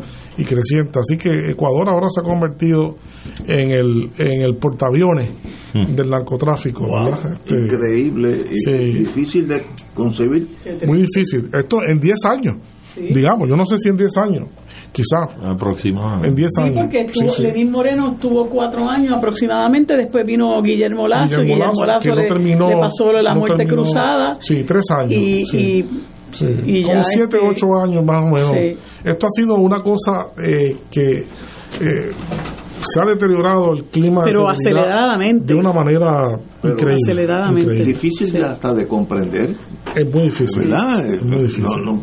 Porque usualmente hay una misión, vamos a tumbar el gobierno para tener un régimen comunista o derechista o lo que tú quieras, pero esto es como como algo de que no hay no está claro cuál es para qué es pa- ¿Por qué está sucediendo todo esto? Por la droga. La droga siempre busca un acomodo con el gobierno. Eh, y eso parecía estar controlado con el con la, el, gobierno de Rafael Correa, porque no se veía este tipo de, de, situaciones jamás. este Algo pasó que esto se dejó, no sé, este, este se dejó al, al, al garete. Y cuando se dieron cuenta, ahora no lo pueden controlar no lo pueden controlar. Va a costar poner el país otra vez. Una tragedia inesperada. Sí, Bueno, vamos, vamos a una pausa. Vamos a una pausa y continuamos. Vamos a hablar de Hamas y Hezbollah que y los muchachos de Israel. Así que allí hay problemas. Fuego Cruzado está contigo en todo Puerto Rico.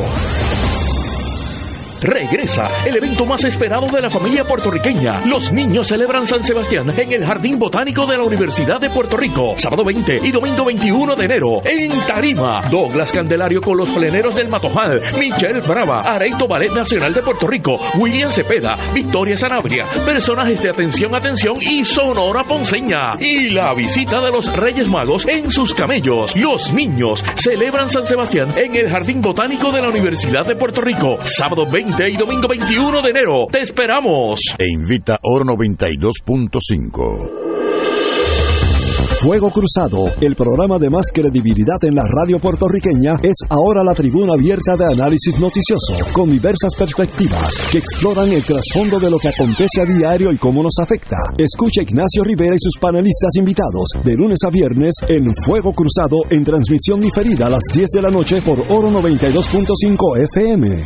Era ya la madrugada cuando se escuchó una voz. Descubriendo a Cuba con solo boleros. Regresamos a Cuba a petición del 8 al 16 de abril de 2024, visitando La Habana, Viñales, Cienfuegos, Trinidad, Santa Clara y Varadero. El viaje incluye pasaje aéreo internacional, alojamiento y desayuno, también un acompañante desde Puerto Rico a cargo del grupo, todos los almuerzos y cenas, visitas según descritas en el programa, visado de entrada a Cuba y las propinas. Entre la variedad de actividades y experiencias recorreremos La Habana Vieja, degustaremos platos típicos y el famoso cóctel mojito. Visitaremos el Museo del Ron, llegaremos a las terrazas y viñales, además pasaremos por la hermosa ciudad de Cienfuegos, conocida como la Perla del Sur, y culminaremos en la playa de Varadero. Para mayor información, llama al 787-963-1116. Viajamos con pasaje cultural 787-963-1116, descubriendo a Cuba con solo boleros del 8 al 16 de abril. Nos reservamos el derecho de admisión. Agencia de Viajes, Pasaje Cultural, licencia AB 61116. La pelota en dirección hacia territorio del jardín derecho. Dígale que no hizo pelota.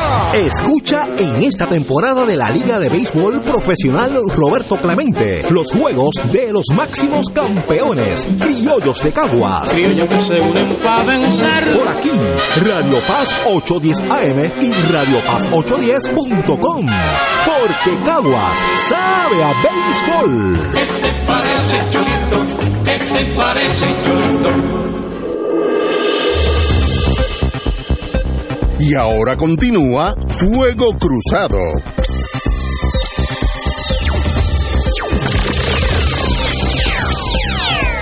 Regresamos amigos y amigas, vamos a cambiar de rumbo de nuestro bello eh, mundo americano allá en mediano oeste, Hezbollah y e Israel. Ha, habido hostilidades, mataron uno de los dirigentes grandes de Hezbollah en estos días, eh, de un cohete de estos teledirigidos. Un dron de estos. Eh, y sencillamente, pues eso pone la posición al norte de Israel bien en precario y posiblemente con razón si uno fuera del otro lado.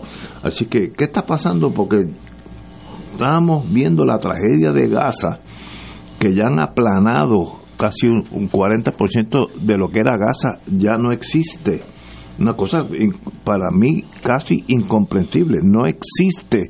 Tumbaron todos los edificios, todas las casas, todas, todo, todo. Ruinas. Las ruinas. Crimen de guerra. Y, y ahora está por el norte. ¿Qué está pasando con Hezbollah al norte eh, de Israel? Bueno, eh, el, este, este asunto de este conflicto, pues no, no parece tener eh, solución cercana. Y eh, lo que se temía por parte de mucha, muchos observadores cercanos es que algunos de los frentes eh, posibles se activaran o que los frentes más allá de Gaza pues se, se recrudecieran. Desde que comenzó el conflicto ha habido intercambio de disparos, ha habido intercambio de misiles entre, entre la milicia Hezbollah, que para los que no saben, ¿verdad? Eh, se significa eh, Partido de Dios, significa, ¿no? Partido de Dios, un grupo islamista eh, político, radical, eh, con sede en el Líbano. Esto no está, esto no está en Israel. ¿no? Estamos hablando de un grupo que opera en el Líbano y el objetivo, cuando se creó en 1982, era sacar eh, al ejército de Israel de, del Líbano. Del sur Eh, del- eh, del sur del Líbano, cosa que lograron finalmente a partir del año 2000 y específicamente en el año 2006. Eh, Hezbollah es una milicia muy fuertemente armada, eh, fuertísimamente armada, extremadamente adiestrada, eh, y eh, el gran temor es que, se, que la cosa degenerara para que comenzara un conflicto directo entre Israel y Hezbollah al norte. Eh, esto parece no estar lejos en este momento cuando Israel logró, bueno, no sé si Israel, no, nadie sabe quién fue, no, se sabe quién fue. Voy a, voy a hablar en, eh, correctamente porque Israel no ha asumido ese, ese acto. Eh, a través de un dron en Beirut, en la capital del Líbano, lograron identificar a Saleh al-Arui, que es, eh, el, según los partes noticiosos, el segundo o el tercero en el liderato de Hamas, ¿verdad? de Hamas en, en Gaza, que estaba eh, precisamente en, en el Líbano en ese momento, y allí fue identificado y a través de un dron armado, pues lograron matarlo conjuntamente con otras personas eh, allí. Eh, eh, Hassan Nasrallah, que es el líder espiritual y político de, de Hezbollah, prometió que ese acto no podía quedar impune, no podía quedar impune y que la violación de la soberanía de del Líbano por parte de Israel eh, buscando reivindicar esto pues eh, eh, era para él eh, inaceptable y posiblemente lo, lo catalogó como el peor acto por militar que Israel ejecuta desde el 2006 cuando el ejército se retiró del sur de- del Líbano Israel no ha, como dije anteriormente, Israel no ha confirmado ni ha negado que haya hecho esto. Los líderes de Hezbollah, los líderes de Hamas culpan a Israel, ¿verdad? culpan a Israel. Y eso llevó a que ayer, eh, desde el sur del Líbano, eh, se dispararan, se dice que entre 60 y 100 misiles eh, llegaron al norte de Israel, eh, esta vez misiles de mucho más potencia que lo que se habían mostrado antes, tan potentes que eh, los partes independientes dicen que lograron hacer daño sustancial a una base aérea en el norte de, de- Israel y que también obligó a Israel a tener que eh, desalojar, ¿verdad? Seguir desalojando más personas ante la posibilidad de que este conflicto se convierta en una guerra abierta entre el Líbano y e Ir- a Israel, ¿verdad?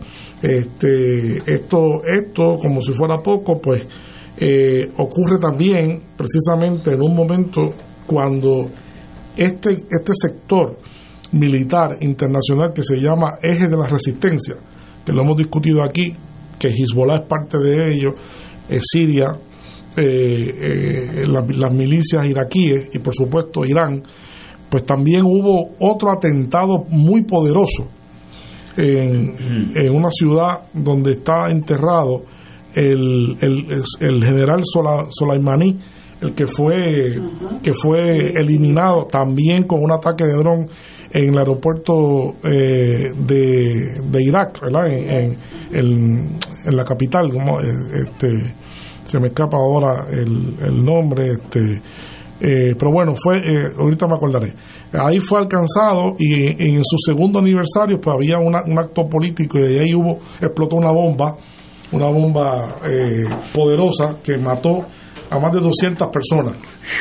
Eh, a partir de eso, Irán, eh, conjuntamente con este otro acto, por separado, ¿verdad? Este, eh, hizo eh, la bandera roja.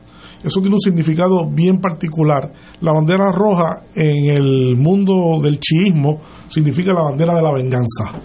Eh, de que ha, ocurrido un acto y se dice que en la historia persa solamente se ha hecho cinco, en cinco ocasiones.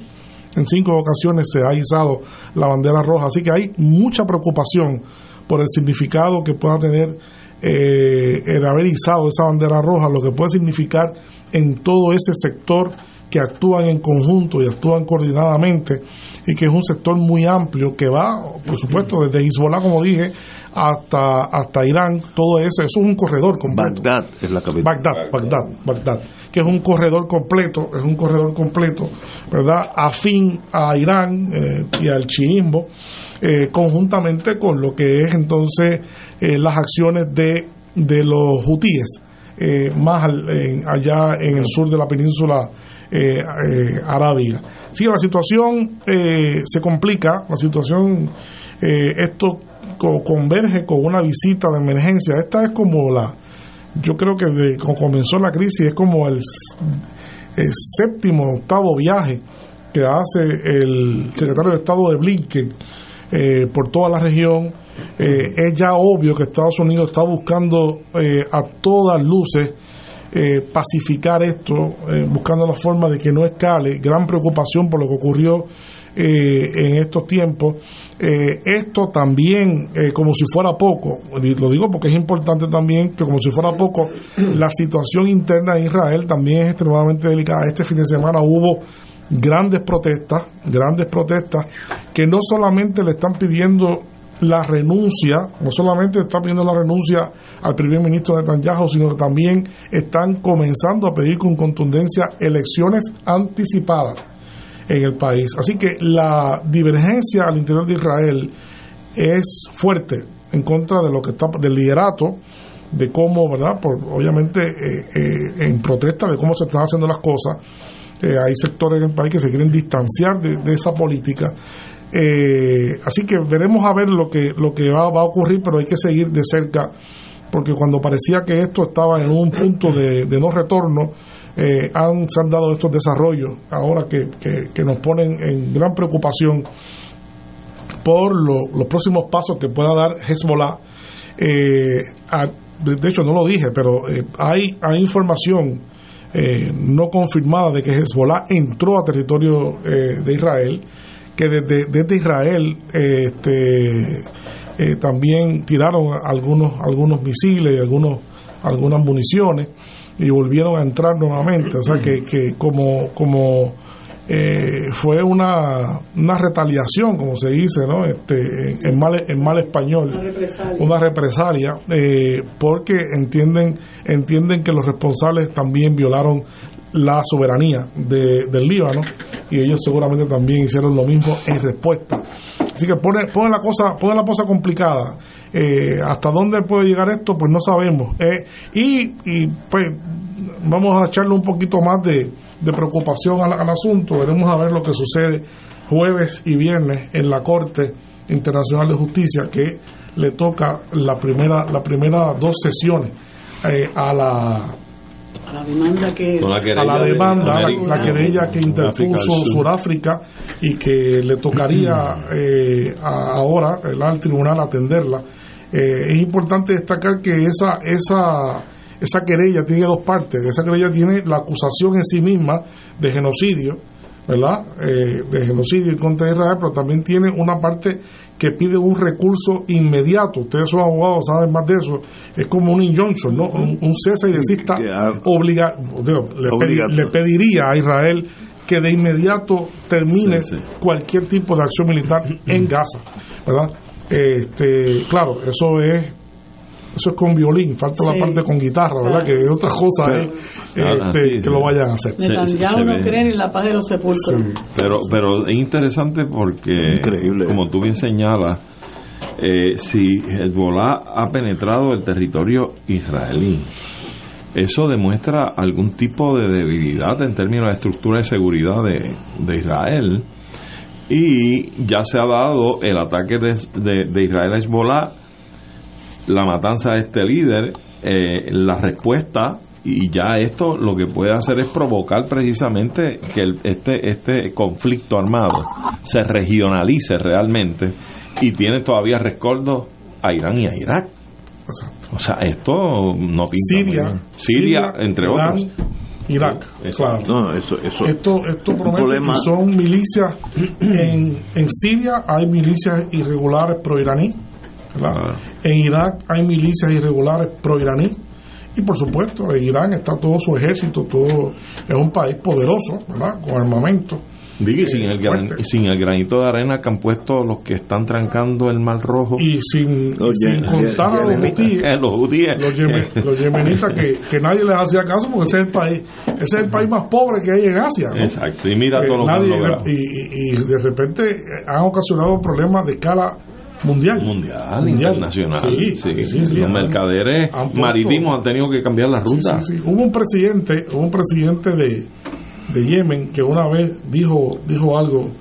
El que tenga la llave, el que tenga la llave para entrar al, al, Al Golfo. al Golfo eh, y al Mar Rojo no necesita la bomba atómica. Muy bien. El que tenga la, la- esa llave de esas dos entradas allí, porque maneja, eh, ti- tiene, el- está bendecido por la geografía y tiene la, la posibilidad de, con muy poco esfuerzo, poder neutralizar las más importantes rutas de transporte de mercancías y de petróleo y de gas, ¿verdad? Este, en el Sí. mundo entero. En el mundo Pero eh, es que de eso pasar. El eh, estrecho. Sí, El estrecho de Hormuz, que, que es de aquí a Arecibo, así que bien pequeño el espacio donde los bancos tienen que pasar. Pero para eso es que Inglaterra, Alemania, Estados Unidos, Canadá, Rusia tienen armada. Bueno, por alguna razón, Ignacio, Es que están divididos. Por obviamente. alguna razón eh, que no se comprende bien, Estados Unidos llamó a una fuerza multinacional, multinacional de varios, de 10 países. Eh, y eh, no, no se logró, no se logró. Canadá dijo no, yo no voy a enviar barco, yo, yo te envío dos o tres asesores. Australia, Australia, Es un Australia- es un. Australia dijo yo no, no, yo no, yo no puedo enviar barco. Eh, el único país que está dispuesto es Reino Unido. Los papás. Eh, Francia declinó también participar y otros países también eh, eh, o sea fue un fracaso la constitución de un grupo. Hasta este momento no han podido realmente hacerle frente a la amenaza de los hutíes. Los hutíes pues dijeron que estaban dispuestos a lo que sea. Esta gente son gente resuelta lo hemos dicho aquí desde el principio que comenzamos a hablar de de esa esto. guerra que acaban de vivir, ellos no conocen otra cosa que eso, no Exacto. conocen, no conocen otra cosa, son gente, tienen una inspiración este, fuerte. Eh, así que, que el- el- ese tema ese tema es otro que está este, está sin control, está sin control ahora mismo el tráfico de mercancías por el y de, y de petróleo por el por el Mar Rojo. Por el Mira, yo hablaba esta mañana con, con este compañero eh, que vive en la diáspora, Edil Sepúlveda, y estábamos hablando de esa de ese acuerdo que llegaron los republicanos y los demócratas para aprobar un presupuesto eh, que evite el Interino. cierre del gobierno federal. Eh, y estábamos compartiendo una nota que decía que eso es un presupuesto de 1.5 trillones, una- algo así, pero que 889 billones aproximadamente son gastos de defensa, mientras 770 y pico son gastos 889. a- aproximadamente casi- casi 900. 80 casi Sí, sí, 900 sí, casi 900. millo- bi- Sí, sí. billones eran gastos de defensa y 776 por ahí billones eran gastos de no defensa, o sea, los gastos que van para las agencias, para los, las ayudas, para servicios A, la, a la población, etcétera. Entonces, él me comentaba que cuando yo le decía esto es un escándalo, ¿no? Porque Estados Unidos se le reconoce como el país más desigual del mundo, que cada vez la brecha entre ricos y pobres es más amplia, que ha crecido la cantidad de gente que no tiene hogar. Eh, incluso salió una noticia hace como dos semanas de estadounidenses viajando a Puerto Rico porque se creen que aquí pueden tener una vivienda accesible, no saben los problemas que hay aquí, vienen también engañados. Eh, y es porque no pueden conseguir una vivienda en los Estados Unidos. Y, creo que, creo que ha, eh, ha- se ha inflado en un 12% eh, el costo de una vivienda en los Estados Unidos. Entonces él me comentaba que China invierte 200 y pico de billones de dólares en gastos de defensa 300. y Rusia Un poquito más. 80 y pico de Sí. billones en gastos de defensa. Entonces tú dices, ¿pero qué es Es esto? que han subido Esto- to- todos los presupuestos de los grandes países del Han mundo. subido Todos. todos, todos han subido. Todos han subido. Sin Pero- duda, pero, pero mira la diferencia Sí, entre lo que sí. Estados Unidos invierte en gastos de Y defensa lo que dedica a la cosa eh, pública. y, y lo que y lo que invierte en países inmensos como China que no se les reconocen como gente que esté invadiendo países y creando eh, guerras y participando en conflictos bélicos históricamente como lo ha hecho Estados, Estados Unidos a lo largo de su historia y está tirando el tercer portaaviones de seis que tiene programado. China. China eh, tira en cuestión de semanas Sí. el, su tercer portaavión. sí, sí. Sí. Eh, pero China está aumentando también. Sí. China está aumentando. Sí. Ya China tiene 300, poco más de 300 millones. Se está acercando a Estados Unidos. Va, va bueno pero aumentando tú sabes, más. tú sabes que hay unos problemillas Sí. por ahí no, este, claro, no, no. Isleños, isleños. Ajá, Un que, yo no digo que no lo tengan, pero no puede ser el, el, el- No, no, el no. presupuesto de defensa No debería ser así. tan inmensamente No. mayor que lo Sí. que es el, el- el presupuesto que tú, tú dedicas a ayudar a tu población, a hacer justicia social. Claro. La, la respuesta a esa pregunta tiene mucho que ver. Es que Estados Unidos tiene una infraestructura militar. En el extranjero que es una cosa bárbara. Sí. Tiene más de 100 bases fuera de Estados, 100 bases fuera de Estados. Unidos. ¿Sabes lo que es eso? Eh, Estados Unidos es el único país que tiene eh, eh, siete flotas navales permanentemente circunvalando el planeta. En el mundo. Eh, con, con cada grupo naval de eso tiene un, un portaaviones o dos, Sí. tiene, tiene destructores, submarinos. O sea, Estados Unidos tiene eh, eh, poder de respuesta in- casi inmediata en sí. cualquier parte del mundo. Y eso cuesta mucho dinero. Eso cuesta mucho dinero, mucho, mucho. Más tiene un complejo militar industrial ahí que necesita eh, eh, alimentarse, ¿no? Y qué mejor manera de hacerlo que estar creando y participando en conflictos bélicos todo el tiempo. Exacto. Pero, pero es que cuando el imperio romano era Roma, era lo mismo. Roma hablaba y el mundo temblaba. Los imperios tienden a ser este, unipolares. Yo, Criminales, yo soy el que mando Sí. y el que se me Se meta por el medio. eh, se imponen a la fuerza. A la Sí. fuerza. Sí, tienden a ser criminales todos. Mira, Estados Unidos tiene más buques de guerra que el mundo entero. Estados Unidos tiene más portaaviones que el mundo entero. Tiene más aviones de combate que el mundo entero. China viene por ahí ya. No, China viene pero, no, por ahí pero Estados Unidos hasta ahora tiene 11 11, portaaviones. 11, Eh, está- eh, China va a llegar a 3. China. Sí, pero que, que- Le faltan 8 que- ahora. que democráticos y No, pacifistas son. los imperios son Wow. imperios, son los que mandan. Estados Unidos tiene ochenta y pico de submarinos nucleares Mira, on station, que decir activos. Para buscar la más que el humanidad. mundo entero, más que el mundo entero. No, y para matar Pues, al mundo entero. No, no, sí. Eh, Si. Tratamos de no hacerlo, pero si hay que hacerlo, se hace. es que esa es la naturaleza. coñac después de Sí, su- no, no. Mira, piénsalo bien, Oye, piénsalo este sabe, bien. este sabe cómo atacarme. Cero coñac. No, hombre, aguanta, aguanta, hay que, hay que negociar algo. Pero es que esa es la naturaleza de los. Estamos viviendo las décadas del imperio norteamericano. De aquí a 100 años habrá otro, puede ser el chino, puede ser el brasilero. pero porque esas sean las, la, la naturaleza de un imperio, tú no tienes que aceptarla. Ah, bueno, sí. Sí, pero lo- Pero cuando cuando llegaba, cuando Roma fue el imperio, el que se metiera por medio lo aplanaba. Claro, claro. ¿eh? Si, si yo hubiese vivido los tiempos de Roma, yo hubiese sido antiimperialista, Sí. igual que lo soy hoy. el, el problema el problema fundamentalmente es que ya no es lo mismo de lo que era eh, cuando Estados Unidos ponía un portaaviones en 1965, ¿verdad? Frente a cualquier país Sí. que era ya, ya eso no es así porque hay muchos países que han ido poco a poco cerrando la brecha y tácticamente, de hecho, este, el, el, el portaaviones hubo que moverlo y eso ha generado muchísimas, ¿verdad? Muchísimas este, conjeturas. eh, desde, desde la que van, desde que, que- que los iraníes tienen un, misiles que, que son capaces de, de- de destruir un portaavión en cuestión de nada.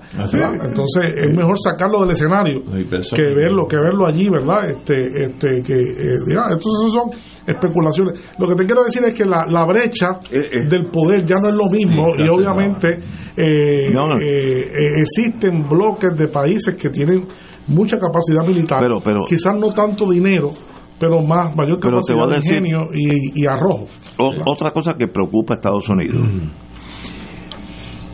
Enfrentarse un tanque contra un tanque, pues el que tenga más tanque puede ganar, etcétera, etcétera. Ahora, China, que son brillantes, bueno, por eso, por, por eso China es China, está compitiendo con Estados Unidos en un área donde Estados Unidos está perdiendo, y es económicamente cuando vino la tormenta esta María, lo que sea, a mí se me dañó el, el televisor. Voy al PX y compro un televisor, y fue excelente. Todo en chino, hasta hasta las instrucciones, todo en chino. ¿Cómo es posible que China venda en Puerto Rico un televisor hecho en China Y que te lo venda a la base americana. en la base americana y a un precio excelente? que tú Pues eso es una forma que en vez de tener 11 portaaviones, vamos a tener un montón de televisores bien baratos y el papel que, co- que compra para imprimir el periódico, el que sea aquí, pues puede estar en China. Eso es un- un- otra forma de imperialismo más inteligente, porque no es confrontacional. Sí, pero llevó, pero eso llevó a una pérdida, ¿verdad?, de, de capacidad industrial de los Estados Unidos. pues, totales, que eso es lo que engendra el fenómeno Trump. Sí, Trump, Lo, que, lo que dice Sí. Trump, dice Trump, esta relocalización de todo el poderío industrial de Estados Unidos que se relocalizó en China Correcto. y en su periferia, pues ha puesto a los Estados Unidos en debilidad, ¿verdad? En debilidad eh, eh, relativa. Pero que en debilidad acuerdo, relativa, porque sigue siendo poderoso. Pero el imper- eh, China tiene alquilado en Argentina estancias para producir trigo, etc. pero del tamaño de Puerto Rico, ¿sabes? Eh, China tiene en África, eh, en varios países, fincas para... Es otro tipo de, de imperio tan mortífero como el, de, el que tiene portaaviones. Y hace lo mismo porque tú vas lle- llevando tu espacio. Eh, China tiene más carros eléctricos que el mundo entero, para que no los exporta hasta ahora.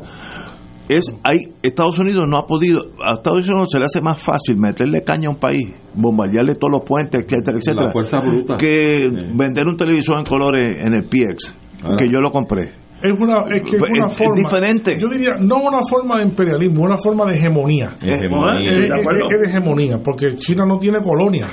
¿verdad? China no, no, no, no ejerce un imperialismo Ni colonialista. invadiendo Eh, no países. invade, ni, ni quita gobierno, ni, Ni pone está metido en gobierno. tampoco. Estoy de- estoy de acuerdo. Pero tiene, pero tiene mucho poder.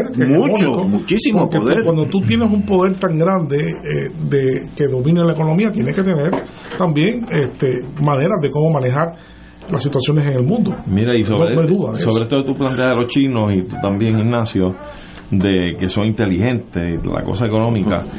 Se vislumbraba, se vislumbraba una guerra por el asunto de los microchips. Este, eh, China eh, pulsando con la hegemonía en, en la fabricación de los microchips. Estos se usan para toda la cosa para tecnológica. Y, y, y Estados Unidos se veía en una desventaja es- tremenda con relación a China y su empuje. Yo acabo de leer, yo no sé si fue esta misma tarde, creo que están haciendo un pacto para China negociar con Estados Unidos y ponerlo a producir con ellos los microchips. En ese sentido, tú tienes eh, la, la primera, el primer mapa que se me ocurre a mí leer es que el gigante lo que está haciendo es neutralizar a un posible competidor obstruccionista en su carrera Claro. en los microchips. Yo te hago parte de esta producción, vente. Y te neutralizo, pero no me obstruyes. Así es que yo creo que en efecto China, incluso con la inversión que está haciendo en todos los países a través del mundo, Es increíble. es increíble. Es increíble. Pero, eh, Es increíble. el hecho de que hoy yo estaba viendo la RAI italiana y China tiene más carros eléctricos ya corriendo que el mundo entero. Pero, pero ¿quién El esperaba principal- eso? El principal productor de carros eléctricos del mundo es China. Pero ¿quién, es, por mucho. ¿quién esperaba de eso hace 50 años? China era un país casi medieval. Y creo que son ¿Cómo ha carros- brincado? Creo que muchos de ellos son carros que no tienes que enchufarlos para me- cargarlos. a mí me dicen- Ah, me porque dicen- tienen unas Ah. placas solares que van cargándose Me, me cuenta alguna gente que ahí en Dominicana hay carros chinos Sí, eléctricos que lo venden en dos mil dólares. Mira para allá. A ese nivel. Que obviamente no los dejan entrar a Puerto Rico. Estados Unidos no entran. Los carros chinos. Hay, un, No, hay, no una, entran, hay, una, hay una. De hecho, eso también es otro, otro asunto. El gran debate. Quien insistió más en que China entrara a la, a la cosa esta de, de- del, del libre comercio. ¿verdad? Este, y suscribir a los acuerdos de libre comercio fue los Estados Unidos. Y cuando después que China entró, ahora son los propios países occidentales los que más ejercen proteccionismo económico. Y están frenando la entrada de algunos productos chinos, pues porque si entran los carros chinos eléctricos, eh, los carros am- americanos Se la están, la ve- Dodge. se están vendiendo a unos precios carísimos, Carísimo. carísimos, que no, no se están moviendo por el costo. Si entran los vehículos chinos, este, los desbancan completamente. Correcto. Así que, que hay... eh, eh, yo quería eh, aprovechar, Ignacio, explicar un poquito más a la gente que, que pregunta de cómo están haciendo los barcos que no pasan por el Mar Rojo. Oye, sí, Eh, ¿qué, qué pasa con el Mar Rojo? ¿verdad? El, el Mar Rojo, la gente, ¿verdad? Eh, eh, el Mar Rojo es una de las rutas principales eh, para, para la navegación que se ha convertido, de hecho, el mundo camina por la navegación, realmente. El mundo, la navegación es el transporte número uno en el mundo. Sus precios han bajado desde la invención del contenedor y de estos grandes barcos que transportan miles, Miles, de contenedores. miles. ¿verdad? Eso ha llevado a que haya bajado mucho el precio y se ha convertido el- en el transporte por excelencia en, en el mundo. Eh, el transporte marítimo se hace a través de eh, estrechos, lugares particulares que permiten acortar las rutas. Y uno de los, de los lugares que permite acortar rutas es la ruta desde China hacia Europa a través del mar, del mar Rojo, utilizando el canal del Suez. ¿no? Eh, entrando, eh, la entrada sur del Mar Rojo es lo que se conoce por el, el- el estre- esa parte del estrecho se conoce como Bab el Mandeb, ¿no? que es un pequeño estrecho, como tú dijiste ahorita, Ignacio, eso es de, de aquí a, a Manatí. Sí, sí, eso es de aquí a Manatí. Eso es- eso es- y por ahí pasan esos barcos. Pues como los hutíes eh, han hecho eh, esta, este bloqueo, ¿o ¿no? Han, han provocado este bloqueo. De hecho, ya van 18 de las grandes navieras del mundo, 18 de las más grandes navieras del mundo que han detenido su, su tráfico por, por el Mar Rojo. Eh, y casi 200 barcos han tenido que cambiar de rumbo del Mar Rojo al sur de África. que eso toma 10 días más.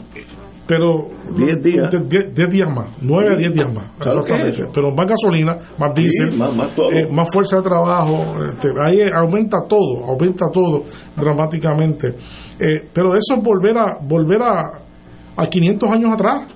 ¿Verdad? Porque, porque ahí, esa era la ruta, esa era la ruta de los, de, los, de los portugueses. Esa era la ruta, el Cabo de Buena Esperanza era la ruta de los portugueses y de los ¿verdad? que cuando iban hacia, hacia, hacia el Asia. O sea, eso es un retroceso grande, ¿no? Que tiene unos costos y unas implicaciones grandísimas. Así que eso, eso es eh, eh, lo que está sucediendo allí con, los con los hutíes que no, ¿verdad? no, no, se, no, no se esperaba que tuviese el, el, el efecto realmente disociador tan grande que ha tenido eh, eh, la entrada de los hutíes en, en el conflicto con Israel. Pero ¿qué poderío, eh, pregunto porque no sé, qué poderío naval tienen los hutíes? Estados Unidos tiene la fuerza, eso se llama en el mundo militar, cuando tú declaras un Free Fire Zone, una zona de tiro libre, es cualquier cosa que esté por tú la hundes, sin preguntarle a nadie si, están, si hay niños chiquitos, ma- mala suerte. Estados Unidos no, digo, estoy pensando en aquellos años anteriores, los míos, no va a permitir que el precio del petróleo suba al doble, porque hay cuatro lanchas de cuatro energúmenos que, que no sé ni qué están buscando, porque tampoco hay, hay una, pues para eso es la fuerza. Entonces, ¿sabes? Me asombra lo sutil que ha sido Estados Unidos con esa realidad. eh, ha sido ha sido interesante eh, porque no ha habido una acción contundente, contundente. Se rumora, se rumora que se está organizando algún ataque de parte de Estados Unidos conjuntamente con el Reino Unido eh, en tierra en, en- a los yemenitas, ¿verdad? en tierra. Pero parecería ser también, por otro lado, que es como eso es como un, un anzuelo. eh, un anzuelo para hacerlo más complicado. Los yemenitas andan en lanchas rápidas. Sí, sí, En lanchas rápidas, este, igual, igual que los narcotraficantes que Sí, te, montan un misil y, se- y te pegan y se lo, lo tiran, ¿no?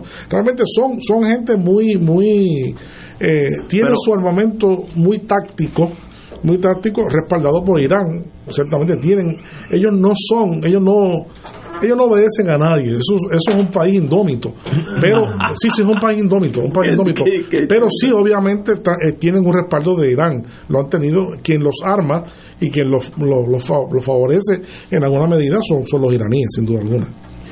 de verdad que un mundo, oye, uno pensaría que en el siglo XXI íbamos a llegar a una ya se acabó la Unión Soviética, vamos a empezar una... Ese era- Oye, es peor ese era el ahora. plan. Oye, ese era el plan. pero, pero hay cientos de conflictos armados hoy mismo vivos Más en que, el mundo. más que nunca.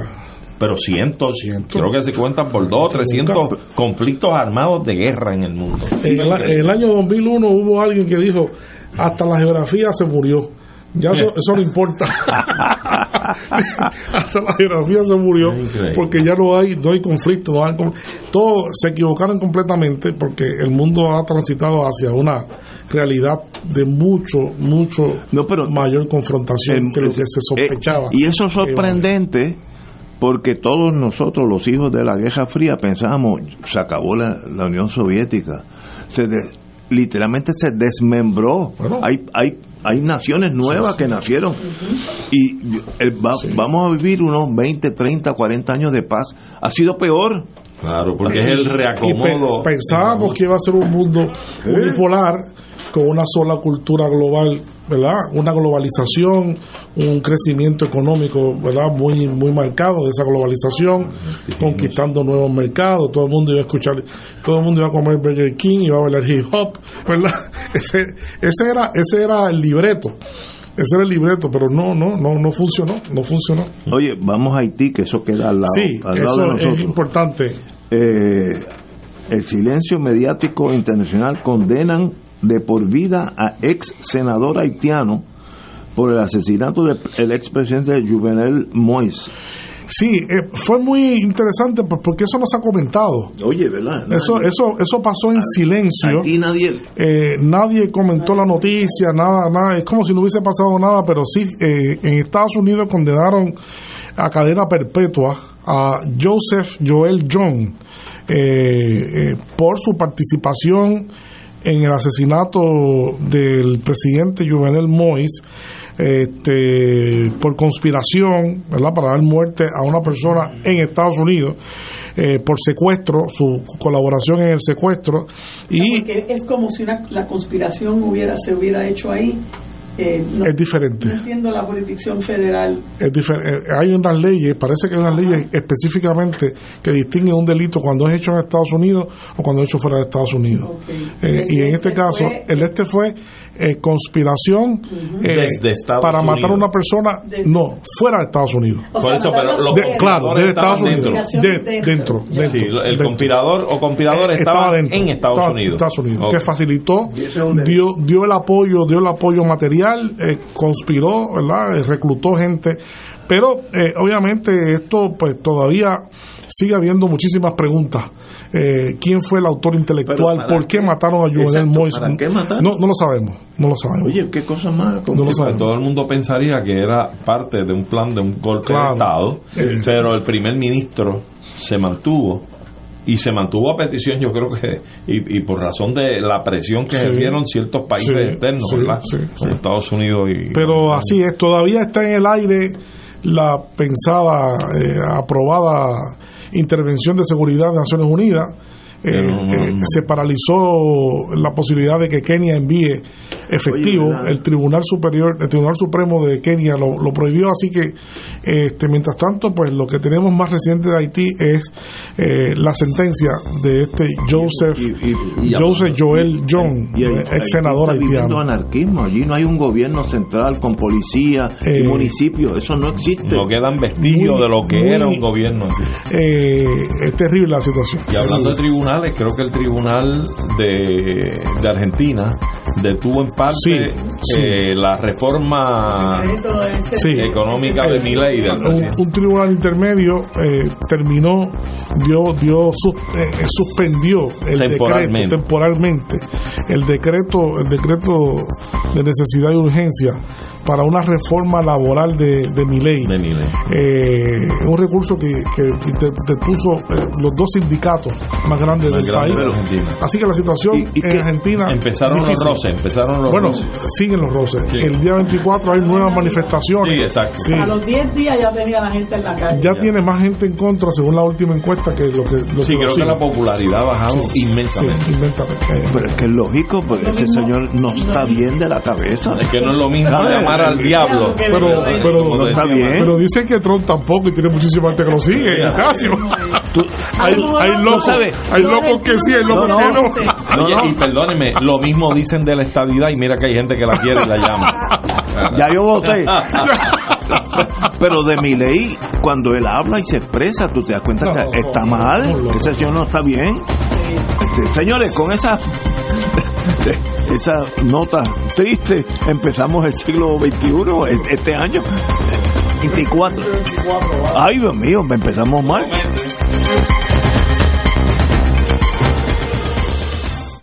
Esta emisora y sus anunciantes no se solidarizan necesariamente con las expresiones vertidas en el programa que acaban de escuchar.